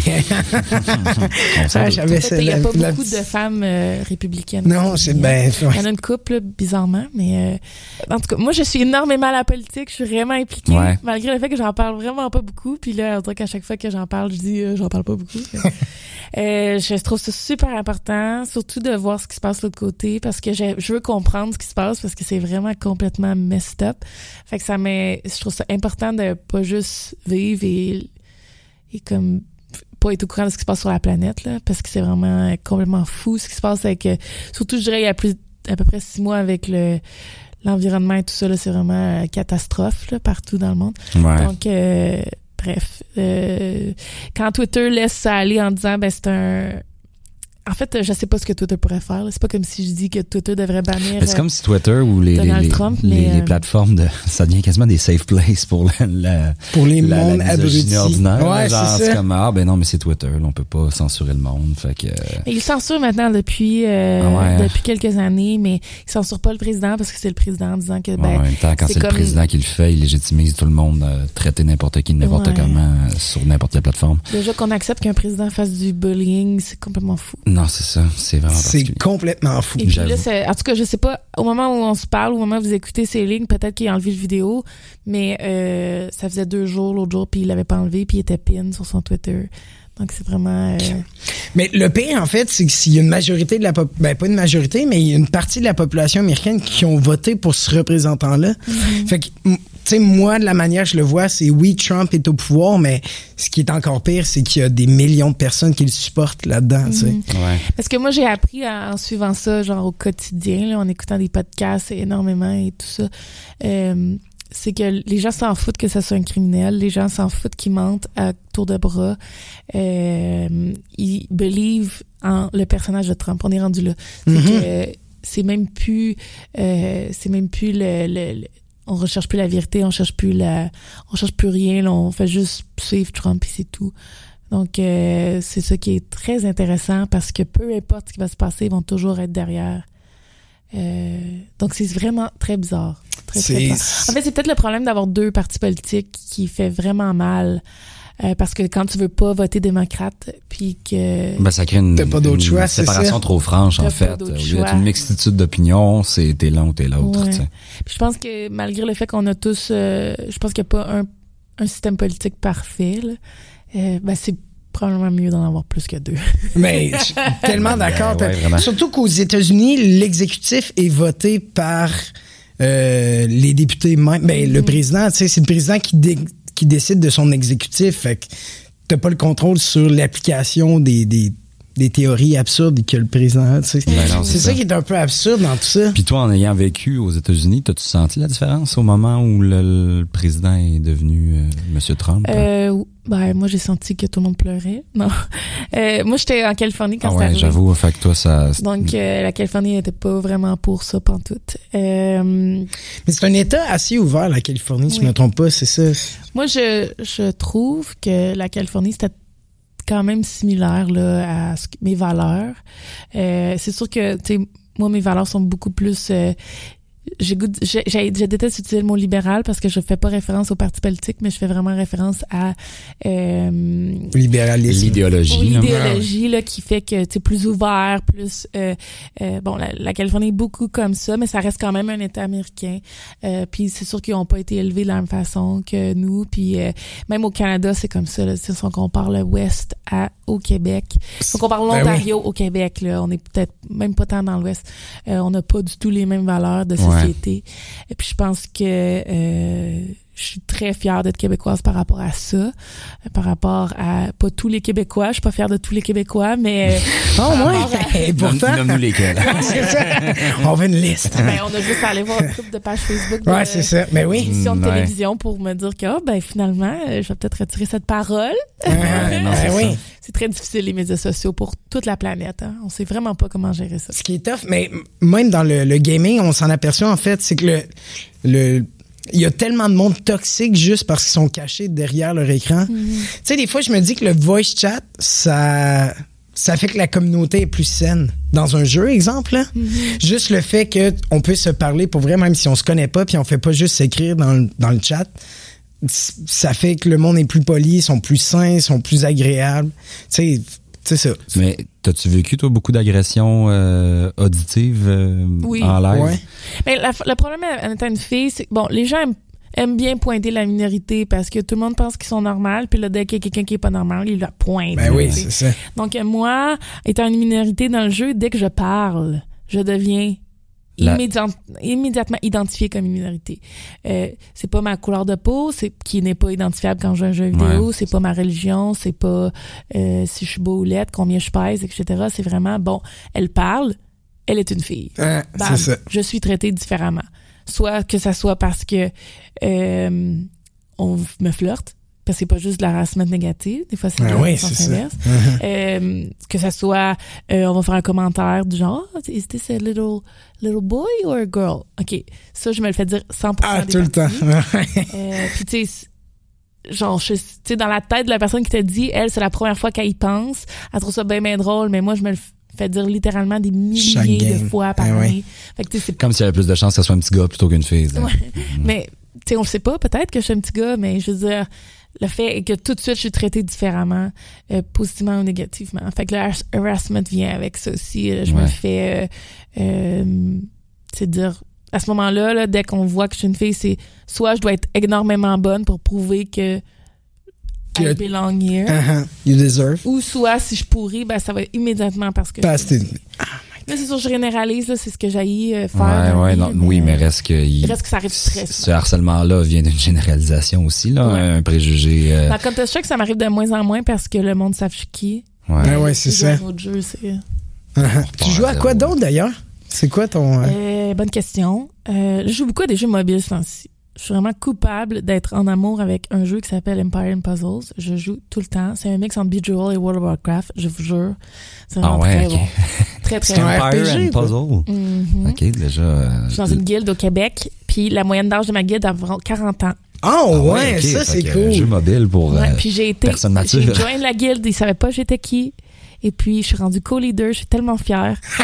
Ah, c'est parce bien que cool. c'est comme... tout ça sans surfer sur Miss Harvey? tout ça sans que les gens disent ah c'est Miss Harvey là parce qu'ils ont Ah. 50 ans ils ont Ouais. trois tu sais je suis plus vieille que leurs euh, je suis plus jeune que leurs enfants genre Ouais. c'est pas vrai là mais euh, euh, oui donc euh, je suis une des plus jeunes de ma guilde et puis euh, j'adore vraiment ça on est on est environ 40 40 Ah ouais, c'est vraiment cool.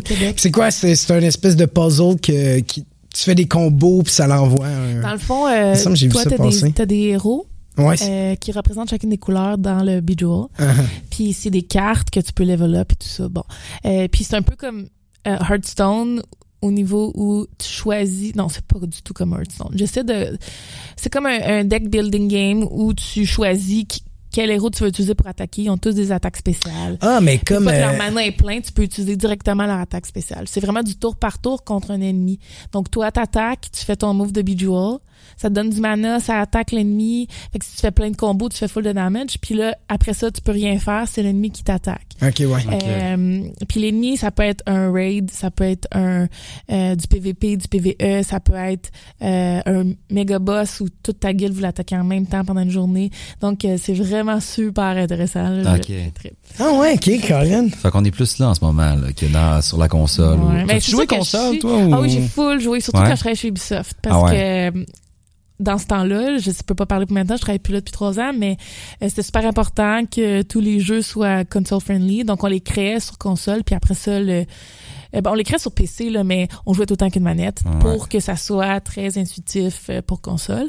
Euh, donc, euh, je jouais tous les jeux sur console, tous les, les, les shooting games, tout ça sur console.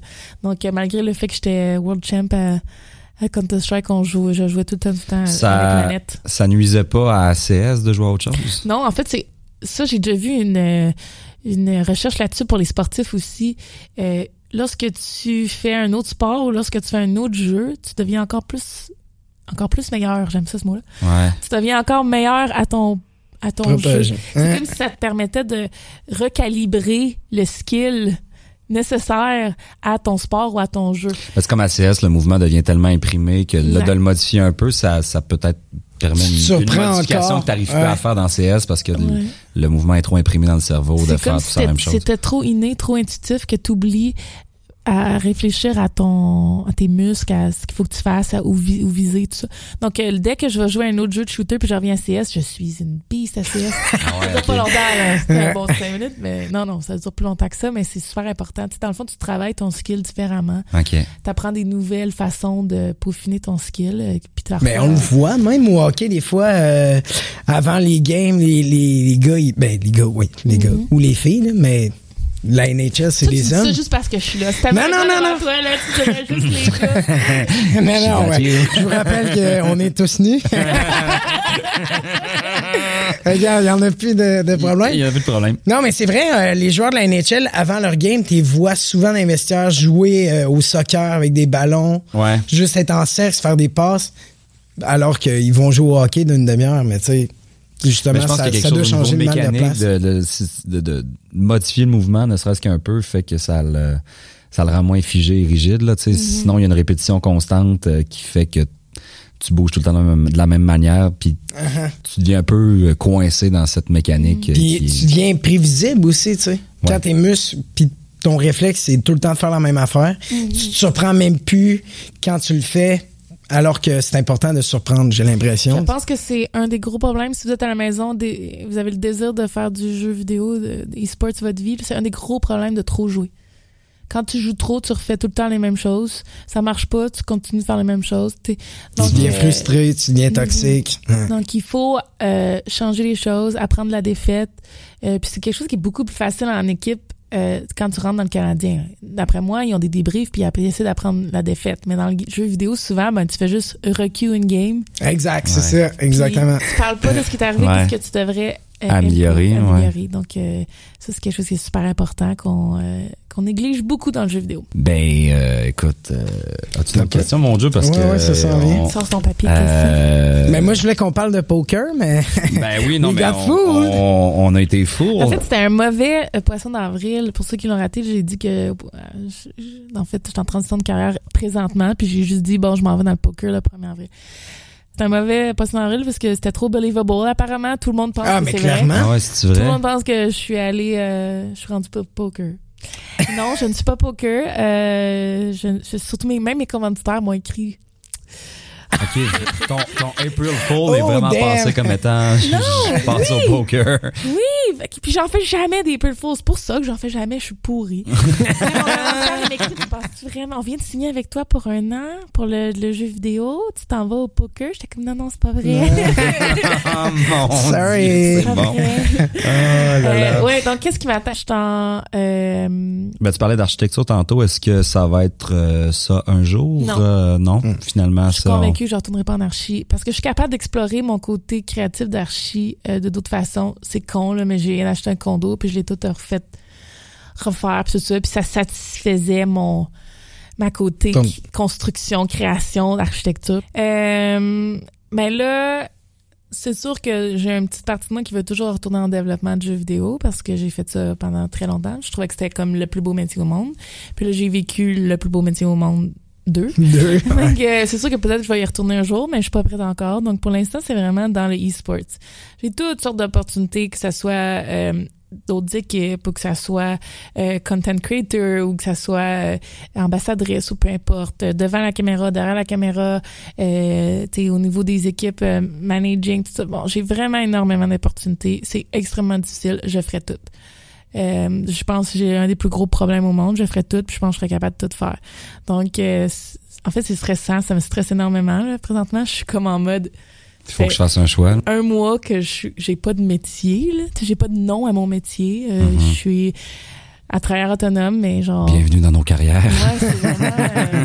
euh, euh, c'est c'est super weird. Puis, euh, ben là, je suis en négociation avec plein de personnes avec mon argent. Puis c'est vraiment... euh, euh, autant moi, j'ai des choses à offrir, autant que j'ai le goût de voir où ça va m'amener. Mais il faut que j'ai comme un futur dans Mhm. ça. En tout cas, c'est bien bizarre.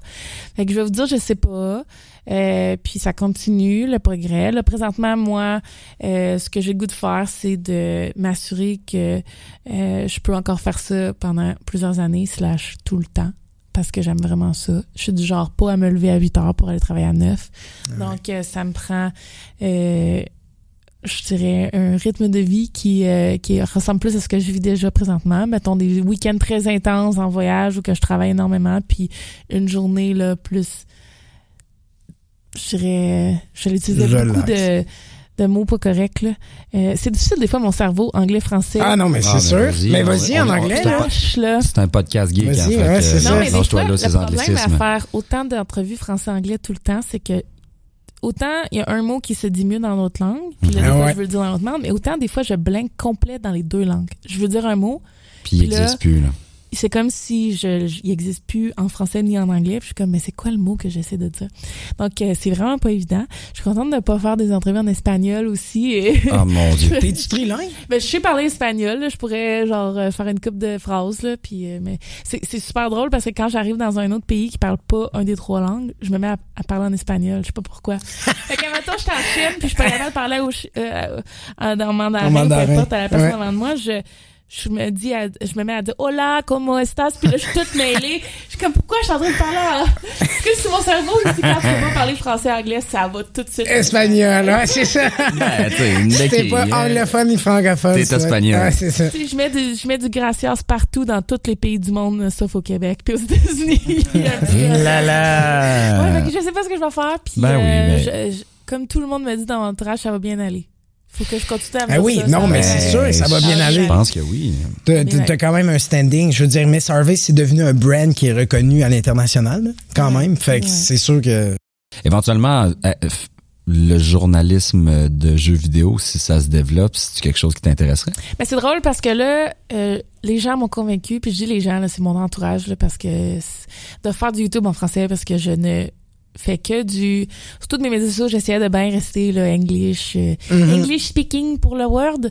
Euh, puis là, tout d'un coup, euh, il y a une couple de personnes ces temps-ci qui m'ont convaincu à faire du YouTube en français. Puis je pense que je vais commencer avec des revues de jeux. Ben, tu vois, c'est, c'est, c'est, ça correspond quasiment à notre initiative de faire, hey, c'est drôle, il n'y a pas de, il y a pas de plateforme québécoise beaucoup qui parlent en français au Québec de, de geek ou de jeux vidéo, tu sais. Qu'on s'est dit, c'est, de là no- notre initiative de notre projet à nous de faire, hey, dans le fond, on va donner une voix aux Québécois en français plutôt que les, plutôt que les jeunes aillent voir une plateforme comme IGN ou Mhm. euh, du YouTube en anglais, ben, on va essayer d'offrir un contenu qui est francophone puis qui va les rejoindre. Ça va toucher la même. France, mais ils risquent de pas comprendre ce que je disais. Non, Ouais, c'est ça. Mais eux autres, ils ont jeuxvideo.com aussi, puis Ouais, d'autres, plateformes quand même Mm. imposantes euh, qui, qui sont présentes. T'as-tu déjà été avec euh, jeuxvideo.com faire une entrevue en Ouais, France? ben quand j'étais en France, euh, euh, à la Paris Games Week puis à l'ESBC, souvent, ils étaient là. J'avoue que la plupart du temps, quand j'étais là, le e-sport, c'était pas aussi big que maintenant.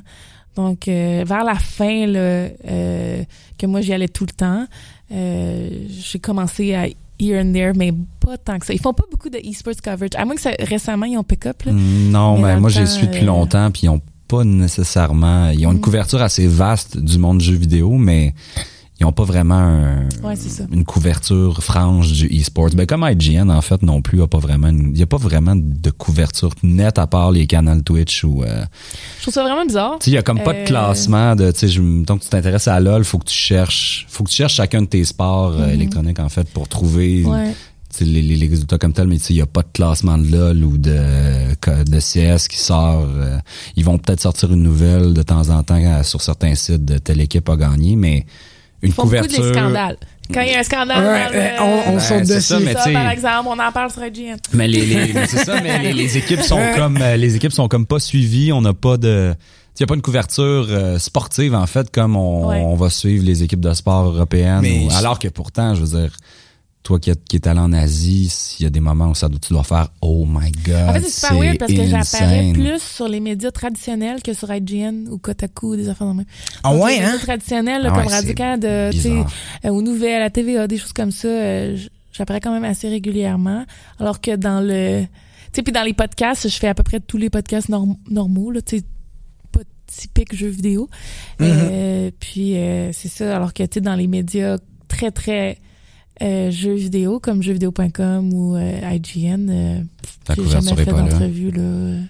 C'est Mais drôle, jeuxvideo.com, il me semble que c'était juste bon pour aller trouver les solutions de Zelda. Ben, le, le- le- c'est quoi je pense. je pense. Ben, c'est ce qui a fait leur succès, je pense, à l'époque. là. Ouais. C'est un, c'est un, je pense, que c'est un gars qui a parti ça tout seul. Il a mis, en, il mettait en ligne son guide de Solus, eux autres qui appellent Ben ça. ouais, c'est ça. Solus. Exact, les solus. Je me rappelle, là, quand, quand on était petit, c'était le- l'espèce de bonhomme vert qui ressemblait un peu à un Link avec des guns qui existe plus pas en tout. C'était back in the days. Moi, je, sur dit ce site-là rien. tous les jours depuis que j'ai 8 ans. Je l'ai vu l'évolution graphique. Ça m'arrive, mais je trouve ça de moins en moins. Moi j'y euh, allais jusqu'à à peu près euh, 4 ans, 5 ans. Ouais, puis là, ils ont comme commencé à faire du contenu sponsorisé. euh, c'est- je sais pas, ça a changé un peu. Mais je trouve ça important là, de parler de jeux vidéo en français. Ouais. Mais c'est la seule Ouais. plateforme que je suis, moi, en français. C'est le seul espace francophone que je, que je suis comme Mhm. tel. Suis pas, euh, par exemple, euh, Talbot qui fait quand même. euh, Ouais, qui a un bon. Euh, job. Je l'ai Mais je l'écoutais RDS, plus ont- jeune, Talbot, quand, à l'époque de Monsieur Net. Puis à un moment donné, j'ai, j'ai lâché la télé câblée, fait que j'ai perdu un peu Talbot dans, le- dans le décor. Bon, d'ailleurs, si tu nous écoutes, Denis, on aimerait ça t'avoir un jour. ça ferait sûrement Ouais. plaisir. Ben euh, oui, Je pense on que ouais. contacter Mais. RDS, ils ont, ils ont Papa Cassette, je pense que. Ouais, exact. Good guy Qui aussi. commence. Ah ouais, hein? Bon, fait qu'on est. Oui, il fait euh, du review de jeux vidéo, lui, par contre. Euh, ouais, ouais, ouais. ouais. Euh, c'était pas mal rétro, je pense, au début, puis là, je pense que c'est plus. euh, Ouais, euh, ouais, c'est vrai, mais ça me peut-être dans le Super NIN, dans le NIN. Ouais, Ouais, Ouais, dans le NES. Peut-être qu'il se diversifie, mais ouais, c'est un good gars.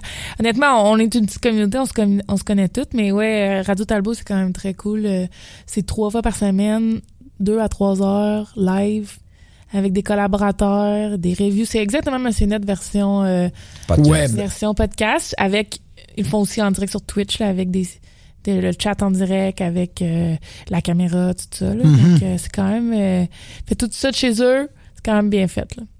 Très que, cool. Shout out Talbot. Shout Shout out Talbot! Talbot. Ben Non, ouais. j'ai- jamais le temps d'y aller là, chez eux euh, parce que c'était tout le temps en, en plein milieu de mes pratiques de jeu. Ouais. Ah ouais, Il c'est ça. faudrait que j'organise de quoi maintenant que je suis en transition en fait. Je vais prendre ça en note dans ma to-do. Dans ta To do. to-do list. OK Google. Ok, good. Ah ben euh, bon ben Stéphanie, ça fait une heure. Euh, merci beaucoup de Ça nous avoir plaisir. donné de ton temps. Ça a été super intéressant. Ben on te souhaite euh, énormément de succès pour la suite. On n'est pas trop inquiet. Euh, puis euh, on vous invite à aller la suivre. Probablement en fait que vous la suivez déjà toute. Ouais. Que- Si vous parlez français, puis j'ai finalement parti ma chaîne YouTube français. Venez me dire si c'est bon, pas bon, puis si c'est pas bon, dis-moi pourquoi. Faites pas juste dire genre On veut un sais. train. ça serait meilleur si t'étais dans un train. oh my god. dis-moi pourquoi, puis qu'est-ce que je peux améliorer parce que le but c'est d'être meilleur. Ben merci de, prendre le temps d'être avec nous. euh, Ça a été ici. super agréable. Merci beaucoup Stéphanie. Merci. Alors, immense merci à Stéphanie qui est venue nous donner euh, une bonne heure de son temps. Ça a été super intéressant, super instructif sur le monde du e-sports. On, a appris- on a appris beaucoup aujourd'hui avec euh, Peltier et Miss Parle pour Harvey. toi, parle pour toi. Ben moi je suis moins je suis plus dans le narratif au niveau du gaming, je te mentirais pas. Le e-sports, euh, je m'y connais beaucoup moins que toi. J'ai plus je suis plus dans le jeu narratif. Non, honnêtement, il y a deux invités de la mort aujourd'hui. Merci infiniment à vous deux. Vous avez été incroyables. Merci à vous, euh, cher public, de nous Ben écouter oui, d'avoir été là avec nous. On vous invite à suivre euh, nos pages euh, Facebook. On est maintenant sur euh, iTunes et Google Play si vous voulez nous suivre en balado dans votre char ou dans le métro. Euh, sinon, la page YouTube. Euh, la semaine prochaine, en fait, dans deux semaines, on vous propose un épisode de jeux de société. Jeux de société. De jeux de société, ça sera notre, De notre. Twister, de Trouble, Ouais, de Monopoly. Peut-être plus complexe que les Ah ouais? classiques. Ok. Peut-être. Espérons-le. Espérons-le. Alors, ben, on vous donne rendez-vous dans deux semaines pour notre épisode 4. Merci beaucoup d'avoir été à l'écoute euh, et on vous dit à une prochaine.